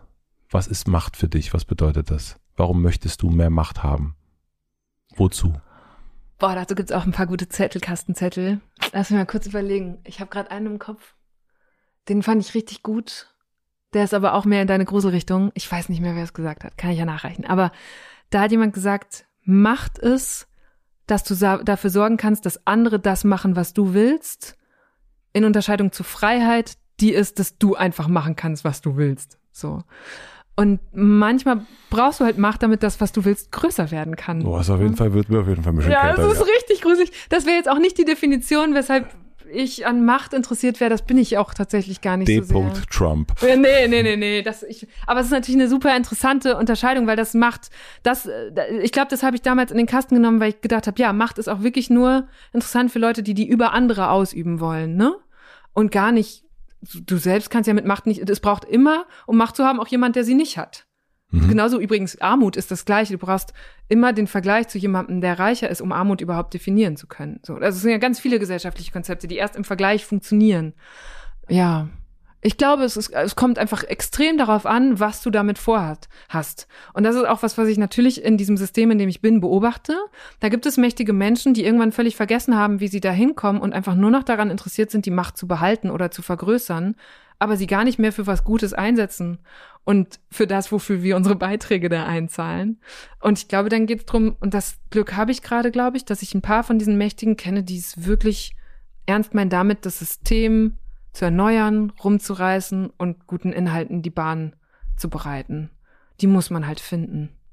Und es äh, mal halt klingt so einfach. Die waren bestimmt auch nicht immer da, die waren nicht immer in den Positionen, in denen sie jetzt sind. Und das meine ich mit Timings. Jetzt gerade gerade so ein kurzes Zeitfenster. Und ich weiß ehrlich gesagt auch nicht, wie schnell ich vielleicht mürbe werde. Keine Ahnung. Mhm. So, es ist jetzt, diese Show da jetzt rauszuschieben, ist ein ganz komisches Gefühl, ne? Weil ich hatte diesen schönen Moment von, es funktioniert und gleichzeitig serviere ich das jetzt Leuten in der Mediathek und habe noch keine Ahnung, wie die das finden. Und ähm, wenn ja, keine Ahnung, wer da jetzt am Ende entscheidet darüber, ob wir das weitermachen dürfen und noch viel besser machen dürfen, weil natürlich in dem Moment, wo du das mit zwei Folgen gemacht hast, weißt du sofort, wie es noch besser werden kann. Und es ist sofort so, oh Gott, und jetzt senden wir das trotzdem. Ich könnte es noch viel besser. Ähm, auch da, Kontrolle. Loslassen, loslassen es genau. Geht, es, es, es das, deswegen wollte ich dich auch unbedingt jetzt sprechen, weil ich das so, ich finde es ja wirklich, das ist ja so ein, so, äh, für mich als auch gerne Bademeister und Beobachter, ja. ist es ja so ein spannender Moment auch in deiner Entwicklung und Karriere, weil das genau das ist ja jetzt nicht mehr am Katzentisch, sondern am großen Tisch. Und was passiert dann? Also mhm. wie, also es wird auf dich anders geguckt. Also es sind, ähm, ja. äh, das ist eine ganz andere, das ist ein ganz anderer Umgang. Du weißt um die Verantwortung, du hast diese ganzen Menschen, die mit dir arbeiten und so weiter, aber eben auch nicht mehr nur ein Format, sondern zwei Formate. Und das ist total spannend zu sehen, wie, wie das so passiert und wohin das so führt. Das mhm. ist, ähm, geht es dir selbst auch so? Also bist du auch selbst in deiner, du machst das ja in deinem Podcast sehr schön, dass du, da gibt's dann die, äh, die Off-Stimme, ja. deine Kopfstimme und ich, so wie ich dich kenne, läuft die ja auch, äh, das läuft die ja immer. Ja. Die läuft auch jetzt gerade. Ja, ich weiß. Ist, äh, ich sehe es dir an. Und ähm, was sagt dir diese Kopfstimme über dich, wenn, wenn, äh, wenn die das so beobachtet? Jetzt gerade, ich find's richtig schön, weil ich, wir hatten jetzt hier ein paar Momente, wo es wirklich zusammen laut nachdenken war und mhm. wo ich mich vielleicht auch nachher denke, oh Gott, den Gedanken habe ich ja gar nicht fertig gedacht. Aber gerade merke ich, auch weil wir uns vorhin schon kurz vorher ein bisschen unterhalten haben darüber, wie jetzt hier gerade die Genese ist und dass jetzt alles rauskommt und wie das bewertet werden könnte, dass es vielleicht Zeit ist, die Frage anders zu stellen in dem ganzen Mediending und man bekommt ja mit, gerade wandern ganz viele Leute an, zu anderen, ab, zu anderen Auftraggebern und so weiter. Und es ist nicht mehr nur der eine Sender, der mich dafür bezahlen könnte, was ich gut finde und machen will. Und ehrlich gesagt, selbst wenn mich niemand bezahlt, ich habe das in mir gespeichert, dass ich dann einfach weitermachen kann. Deswegen bin ich davon nicht so abhängig und dann haben die nicht so viel Macht. Aber ich glaube, ich bin in den letzten Wochen beschäftigt mich sehr, wie größenwahnsinnig ich eigentlich sein muss, um den Job auf dem Pfad, auf dem ich ihn gerade mache, gut zu machen. Weil eigentlich ist, wenn man das über sich selber sagen kann, würde ich behaupten, ich bin nicht besonders größenwahnsinnig. Aber ich glaube, man muss in einem gewissen Sinne größenwahnsinnig sein, um sowas wie so eine eigene Show in sowas wie so einem Sendersystem voranzubringen. Und ich glaube, ich habe immer zu lange gefragt, bin ich gut genug dafür, dass die mir jetzt das Geld geben oder den Sendeplatz oder die Chance und vielleicht frage ich mich jetzt gerade, sollte ich langsam mal fragen, seid ihr gut genug dafür, dass ich das mache für euch? Sehr gute Frage. Ich glaube, es ist nicht nur eine Frage, in der du jetzt bist, also du, Eva Schulz und, und auch Sender. Und deswegen war mir das auch wichtig, so über dieses Machtding zu reden und so weiter. Ich glaube, es ist eine Frage, eine Frauenfrage. Das glaube ich ist es. Und, äh, und spielt man dann das Spiel mit, das alte Machtspiel, egal welchem System. Das ist auch völlig egal, ob das öffentlich-rechtlich oder Volkswagen oder CDU oder was auch immer, auch die Grünen ja. äh, ist, sondern es ist einfach welches, also äh, es ist eine Geschlechterzuschreibung, finde ich, die da, die da wirkt und mit welchen Tricks äh, fange ich jetzt an und warum und wozu und so weiter und so fort. Und dies, das ist die Frage. Und glaube ich, super schwer. Also weil das, weil man, du musst eigentlich, man muss eigentlich das Spiel verändern. Ja, äh, Politik ist, glaube ich, eine gute Vergleichsebene, weil es gibt ja mächtige Frauen in der Politik und ich frage mich ganz oft, inwiefern sie so mächtig werden konnten, weil es sind ja oft Frauen, die sind eher im Alter meiner Mutter zum Beispiel. Ja. Konnten die nur mächtig werden, weil sie die Regeln so angenommen haben, wie sie halt in dem System von Männern an der Macht geprägt wurden. Und ich glaube, und das ist so schön, weil die Generation, über die wir eben gesprochen haben, die sich innerhalb der letzten Jahre so stark politisiert hat, die wird das nicht mehr annehmen. Und vielleicht bin ich genau auf der Grenze, deswegen fällt mir das gerade so schwer, das auszuleben, weil das für mich nicht selbstverständlich ist zu sagen, nö, spiele ich so nicht mit. Aber das Gute ist, und das ist wieder das Glückstiming, es gibt genug Wege inzwischen, auf denen man das machen kann. Also Leute, die eine Botschaft haben, brauchen die Gatekeeper nicht mehr oder die Leute, die ihnen die Bühne dafür geben oder die, die Sendeplätze. Und es ist, es wird alles verschieben. Äh, ganz andere Menschen. Ich finde zum Beispiel super spannend, wie divers inzwischen die Stimmen sind, die man hört, wenn man nicht nur über klassische Medien seine Inhalte konsumiert, wenn man zum Beispiel, sondern wenn man auch auf Social Media unterwegs ist. Du siehst auf einmal, dass äh, extrem viele Menschen mit Migrationshintergrund riesige Zielgruppen oder Followerschaften hinter sich versammeln können, weil niemand ihnen mehr einen Riegel vorschieben kann. Niemand sagt, dir gebe ich keinen Plattenvertrag. Du entsprichst nicht dem Bild, das wir hier fördern wollen. Oder dir gebe ich den Sendeplatz nicht. Oder die, in deine Richtung hätte ich noch nie mal darauf geachtet, dass da jemand sein könnte, der dieses Talent hat. Die Leute können jetzt das Talent sichtbar machen oder ihre Botschaften und können Leute hinter sich versammeln, ohne nach diesen alten Regeln spielen zu müssen. Es ist ein bisschen gruselig, dass dann auf einmal so algorithmische Regeln so eine große Rolle spielen, aber vielleicht schaffen die es sogar, sich darüber zu erheben mittelfristig. Aber es ist ein ganz, das stimmt, wir sind in so einer ganz spannenden Dazwischenzeit, wo viele Leute einen Weg erstmal so frei fechten müssen, wie so im hohen Gras mit so einem Säbel oder wie man das nennt, ähm, damit dann hoffentlich ganz viele Leute da hinterherkommen. Hm. So. Du fragst ja ganz am Anfang deiner Folgen, wo kommst du her? Ja. Und das haben wir heute ein bisschen verpasst, war eigentlich auch meine, war eigentlich auch meine erste Frage. Und dann sind wir schon bei den Freunden gewesen. Naja. Aber die letzte Frage, bevor ich zu den allerletzten Fragen kommen möchte, soll dann eben sein, wo willst du hin?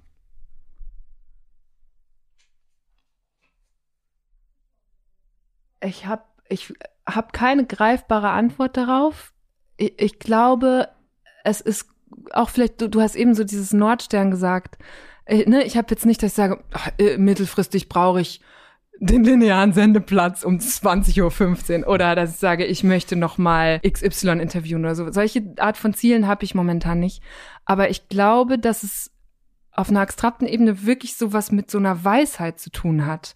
Also auch das, was wir ganz am Anfang hatten, mit dem mehr Referenzen haben, möglichst viele Perspektiven erleben, möglichst viel Wissen anhäufen, macht, glaube ich, das macht mich sehr zufrieden und deswegen ist das, glaube ich, immer so der Fixpunkt, den verliere ich auch ganz oft aus den Augen. Aber es hat schon, ich möchte gerne näher an so eine Weisheit ran, um immer, um die bessere Journalistin zu werden, um auch ein Mensch zu werden, der das vielleicht bisschen abstrahlt, so, oder weitergibt. Das kann man, ich glaube, du kannst es nicht erreichen, aber es macht total Sinn, dahin zu orientieren und sich nicht auf Ruhm oder auf Reichtum oder sowas zu fixieren. Das ist, glaube ich, ein ganz guter Kontrollpunkt. Habe ich gerade genug Zeit, ein gutes Buch zu lesen und mich daran wieder so ein kleines Stückchen weiser zu machen? Oder habe ich ein Format gefunden, so wie du und ich beide, in dem man sich an der Weisheit der anderen bereichern kann, indem man sie eine Stunde lang befragt? Das ist vielleicht eine Antwort darauf. Dann würde ich dir jetzt mal so, äh, so auf dem Weg nach Hause Ich antworte einmal durch. Mach mal den. Jetzt weiß ich, glaube ich, ungefähr, was kommt in den, oder? Die letzten. Du weißt Fragen. so ungefähr. Ich so weiß, was es so gibt an letzten Du weißt, Fragen. du weißt, was es so gibt. Und ich würde doch sagen, ähm, dann schieben wir nochmal direkt. Äh, was lernst du gerade, was du noch nicht so gut kannst? Ah ja, hätte ich mir auch vorher Gedanken machen ähm, Früher war ich immer jemand, der gesagt hat, boah, als nächstes muss ich noch Flöte sp äh, spielen, Haare flechten oder Hebräisch lernen. Das habe ich gerade nicht, weil der Raum dafür gerade nicht da ist. Aber ein Thema, das mich in den letzten Tagen beschäftigt hat, äh, ist, es klingt jetzt ganz komisch, aber mit Weiblichkeit klarzukommen und gar nicht auf der Machtebene, auf der wir, wir es eben hatten, sondern auf einer oder nicht klarzukommen, sondern die Stärke auszuleben. Ich habe gestern so einen Tweet gesehen, da hat jemand geschrieben, ich sag zu meinen Freunden, hey, wollen wir zum Strand? Die Männer sagen, ja klar, ich bringe Bier mit und die Frauen sagen, ich bin zwar gerade nicht in Shape, aber klar. Und da habe ich gedacht, ja krass, ich habe letzte Woche ein Bikini gekauft und zum ersten Mal hatte ich Spaß dran, ein Bikini zu kaufen. Ich habe das früher mal furchtbar gefunden. Äh, und dann haben, ja, keine Ahnung. Und da habe ich gedacht, krass, in den letzten ein, zwei Sommern war ich jedes Mal noch glücklicher in meinem Körper. Irgendwie habe ich gedacht, boah, geil, läuft, ist einfach, da ist mir an dem Tweet bewusst geworden, ja, diese Situation kenne ich. Ich war zehn Jahre lang nicht gerne schwimmen, weil ich wirklich viel zu viel drüber nachgedacht habe. Oh, fühl, ich fühle mich hier gerade nicht wohl. Wie sieht jemand anders das jetzt gerade? Kann ich hier so rumlaufen und so? Und das ist ein ganz kleines Mosaik von mit Frau sein klarzukommen, wo du von vornherein, es gibt immer eine Art von Bewertung und wie schafft, wie schaltet man das eigentlich aus? Und es ist richtig fies, das hörst du ständig hören, habe ich das auch als Teenagerin und als in meinen Zwanzigern Frau gehört, dass alle sagen, also irgendwann wird's entspannt. Und warum kann es nicht schon nach der anstrengenden Pubertät entspannt werden? Warum muss das so lange dauern? Und war, ich war immer, in, auch in der Pubertät, ich war immer so ein, was man damals so als Tomboy bezeichnen würde. Und nie die, die jetzt, ich bin nie, ich war nie flirty. Ich habe nicht mal mitbekommen, wenn jemand mich angeflirtet hat. Und es ist wirklich was, wie so ein Plugin, das installiert wurde, dass ich vor ein paar Jahren gemerkt habe, hey Eva, so kannst du auch sein und trau dich doch mal und sei, du bist eine Frau. Go for it. So. Und das ist wirklich was, wo ich jetzt in den letzten Tagen wieder dran gedacht habe, weil der Sommer einem das nochmal mal anders vorführt, wo ich denke, das kann ich noch lernen, damit einfach sicherer zu sein, das auszuleben und rauszugehen, zu sagen, hier bin ich. Look at me. Look at me. Oder auch eben nicht. Einfach so damit so, das so glücklich auszuleben und auch mal zu sagen, kann ich eigentlich auch die verführerische Eva zum Beispiel sein? Oder kann ich die, was auch immer. Weißt du? weißt du, sehr gut. Soll ich dir erzählen, dass am Wochenende war ich mit einem Freund am besagten Strand. Mhm. Ja. Und wir äh, stellten beide fest, wir haben es total verlernt. Also wir haben wirklich sämtliches, wie man mit, also flirten könnte oder wie das irgendwie eine Art, ähm, an dieser Stelle, ich weiß auch, dieser diesen Folge hören wird, herzliche Grüße, ähm, absolut komplett verloren. Also das ist interessant, dass du sagst so, du möchtest das jetzt äh, erlernen so ein bisschen. Ich kann total verstehen, was du meinst. Aber äh, und so diesen, ähm, ja, so eine Art, an, also sein, ja, sein Geschlecht zu akzeptieren, zu umarmen, damit man auch nochmal andere umarmen kann. Da geht's ja gar nicht um jetzt äh, äh Bumsi Bumsi machen, mhm. sondern es mhm. geht irgendwie einfach um so ein, aber auch, dass man irgendwann auch als Vater, als Ehemann und also dass dieser Raum in anderen, also was so diese, was eine eigene Sexualität hat, was eine eigene Attraktivität hat und auch andere attraktiv finden, dass auch das irgendwann so derartig verschwinden kann. Wir waren beide so schockiert darüber, dass wir so, also das war wirklich, äh, es war wirklich irre. Also wir mussten so lachen darüber, dass es einfach so komisch ist und man so, ja, was machen wir jetzt damit? Ist so, ne? Ist so. Ja. ja Prost. Ja, und es hat, glaube ich, es hat gar nicht nur so eine Flirt oder so eine sexuelle Dimension, ne? Sondern Null. es hat wirklich in jeglicher Hinsicht. Ich habe auch zum Beispiel auch so eine Klamottenhinsicht, ne? Ich war da immer so neutral unterwegs und habe nie zum Beispiel ganz lange mich unwohl in Kleidern gefühlt. Und du hast heute ein wunderschönes Kleid Ich habe ein Kleid an und es ist einfach, das war vor drei Jahren hätte ich nie in einem Kleidchen und gesessen. Das ist wirklich auffällig und ich wusste aber erst auch zum Beispiel nicht, als du so angekommen bist. Ich meine, du hast heute äh, in, in Fernsehen in, mit, bist mit dem Fernsehen hergekommen. Ja. Habe ich mich natürlich auch gefragt, hat sie das jetzt wegen des Fernsehens an, weil ich dich auch gar nicht so kenne, aber ich finde es total schön, dass du diese Kleider Und hast. ich habe aber auch ganz lange, bin ich zum Beispiel nicht auf Bühnen gegangen in Röcken oder Kleidern, weil ich wusste, hier wird mich gerade ein nennenswerter Teil des Publikums anders einschätzen, einfach durch diese Optik. Ich bin immer und ich fühle mich auch bis heute sicherer in Hosen. Mhm. Ne? Und das sind all diese kleinen Dinge, wo ich jetzt denke, ey, fuck it, jetzt. Ne? Geil. Und andere Frauen sind da, glaube ich, schon viel länger, aber ich merke das jetzt gerade erst so. Habe ich mit Caro Herford auch hier mhm. gesprochen mhm. drüber. Ja, dieses, stimmt. ich ziehe jetzt einfach mal ja. keine Hosen mehr an. Ja. Hosen sind zu eng. Was denken andere über dich, was vielleicht nicht stimmt? Uh, das, was mir jetzt spontan einfällt, ist, dass ich ganz oft für eine Vegetarierin gehalten werde. Stimmt. glaube ich. Denke ich auch. Ja, guck, siehst du. Und das ist. Eva, bist du keine Vegetarierin? Nee, keine Lupenreine auf jeden Fall. Ich glaube, das, das ist auch so ein klassischer Fall von, dass die Leute denken, als Politikjournalistin hast du doch alle Themen durchgespielt und hast immer die eine richtige Antwort. Ähm, und es gibt aber gewisse Dinge, die mir zu gut schmecken, als dass ich es schaffe, darauf komplett zu verzichten. Gleichzeitig fällt es mir in, ich würde sagen, 95 von 100 Tagen fällt es mir super leicht, Vegetarierin zu sein. Und ähm, wenn ich jetzt mal richtig durchziehen würde, dann wäre das auch an 100 Tagen so. Aber ich glaube, ich habe vor einer Woche irgendwann noch mal Fleisch gegessen und so, weißt du? Und das ist aber wieder das, wo ich auch denke, der Zeigefinger muss weg. 95 von 100 Tagen sind richtig gut, Leute. So und das mal so, ne, wieder zu sagen, jeder tut, was er oder sie kann. Und ich bin schon viel näher dran. Auch jetzt, ne, ja, vielleicht mache ich es morgen endlich. Oh, ne, raus mit dir hier, du. Raus mit dir. Ich frage gerne nach Buchtipps. Du liest auch wahnsinnig viel und ich würde natürlich äh, gerne ein Buch empfohlen bekommen, was dazu passt, über was wir jetzt so gesprochen haben. Vielleicht gibt's eins, wo du denkst, ah, das könnte man jetzt gut weiterlesen. Oh.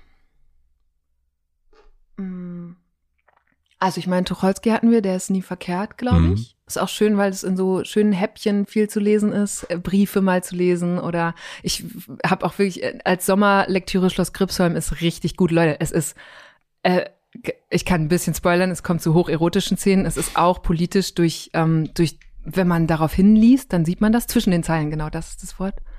Ja, das würde ich, glaube ich, das stelle ich da gerade mal hin, sonst da muss ich zu lange drüber nachdenken gerade. Ja, aber ist doch gut. Also das, da ist da, wenn Erotik und alles das drin ist, da haben wir doch alles über, da haben wir ja, doch alles ist, drin. Und äh, sommerliches Sommer. Schweden, also es hat so alle Dimensionen in diesem schmalen Band. Das ist mhm. ganz gut. Das packe ich auf meine Leseliste.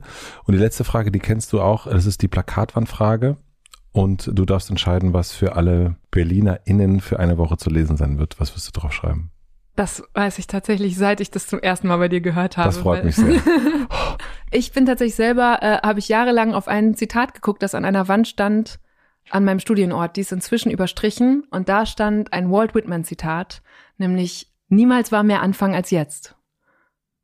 Und das ist, das hat mich geprägt, da sehr viele Tage immer wieder drauf zu schauen. Das ist gut. Wo, wo hast du das gelesen? Ähm, äh, wo ich studiert habe. Draußen an der Wand stand das. Jeden Tag, wenn du da angekommen bist, Niemals war mehr Anfang als jetzt. Oh, das ist wirklich schön. Das passt ja auch wirklich sehr gut heute hierher, würde ich sagen. Voll schön, dass wir das gemacht haben. Finde ich auch. Ich glaube, es hat, also meine Frau zumindest, meine, war die nicht schon da? Also ich glaube, ich äh, könnte sein, dass man denkt, dass du schon da gewesen bist, aber nee, bist du noch nicht. It's a first. Ich habe mal auf deinem Platz gesessen. Ne? Du warst schon mal bei mir, dafür war ich hier. Ja. Was jetzt maximal verwirrend ist, aber was maximal ja, verwirrend ist. Das ja. war richtig schön und ich empfinde es auch als große Ehre, heute hier gesessen haben zu dürfen. Also danke. Danke dir auf jeden Fall und ich freue mich, dass wir so äh, Begleiter sind.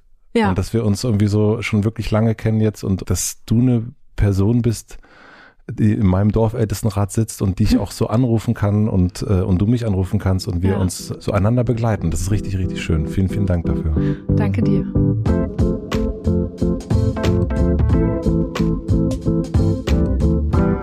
Das war Eva Schulz. Vielen, vielen herzlichen Dank fürs Zuhören. Ich hoffe, ihr hattet eine gute Zeit mit uns. Ich muss sagen, es ist gar nicht so einfach, Freunde zu interviewen. Das habe ich direkt am Anfang festgestellt.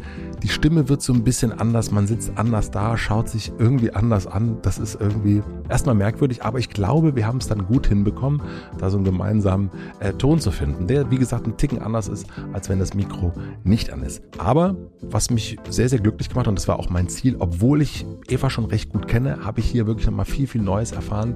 Und gerade das gemeinsame Rumdenken, das macht mit ihr einfach riesen, riesen Spaß. Und ich bin extrem gespannt, wo es bei ihr noch hingeht. Und ich glaube, da, äh, wir werden noch sehr, sehr viel von Eva Schulz sehen und hören und feststellen. Ich glaube, ja, naja, da geht noch was sozusagen, obwohl ja schon einiges gerade schon am Gehen ist. Ich empfehle an dieser Stelle nochmal der Raum, der läuft ab Mitte Juli, ich habe gerade das Datum vergessen, in der Mediathek. Ich durfte schon die erste Folge sehen, die fand ich richtig, richtig gut. Da kommt wirklich wieder alles zusammen, dieses Verbinden von den Elementen, das kriegt sie voll, voll gut hin, finde ich.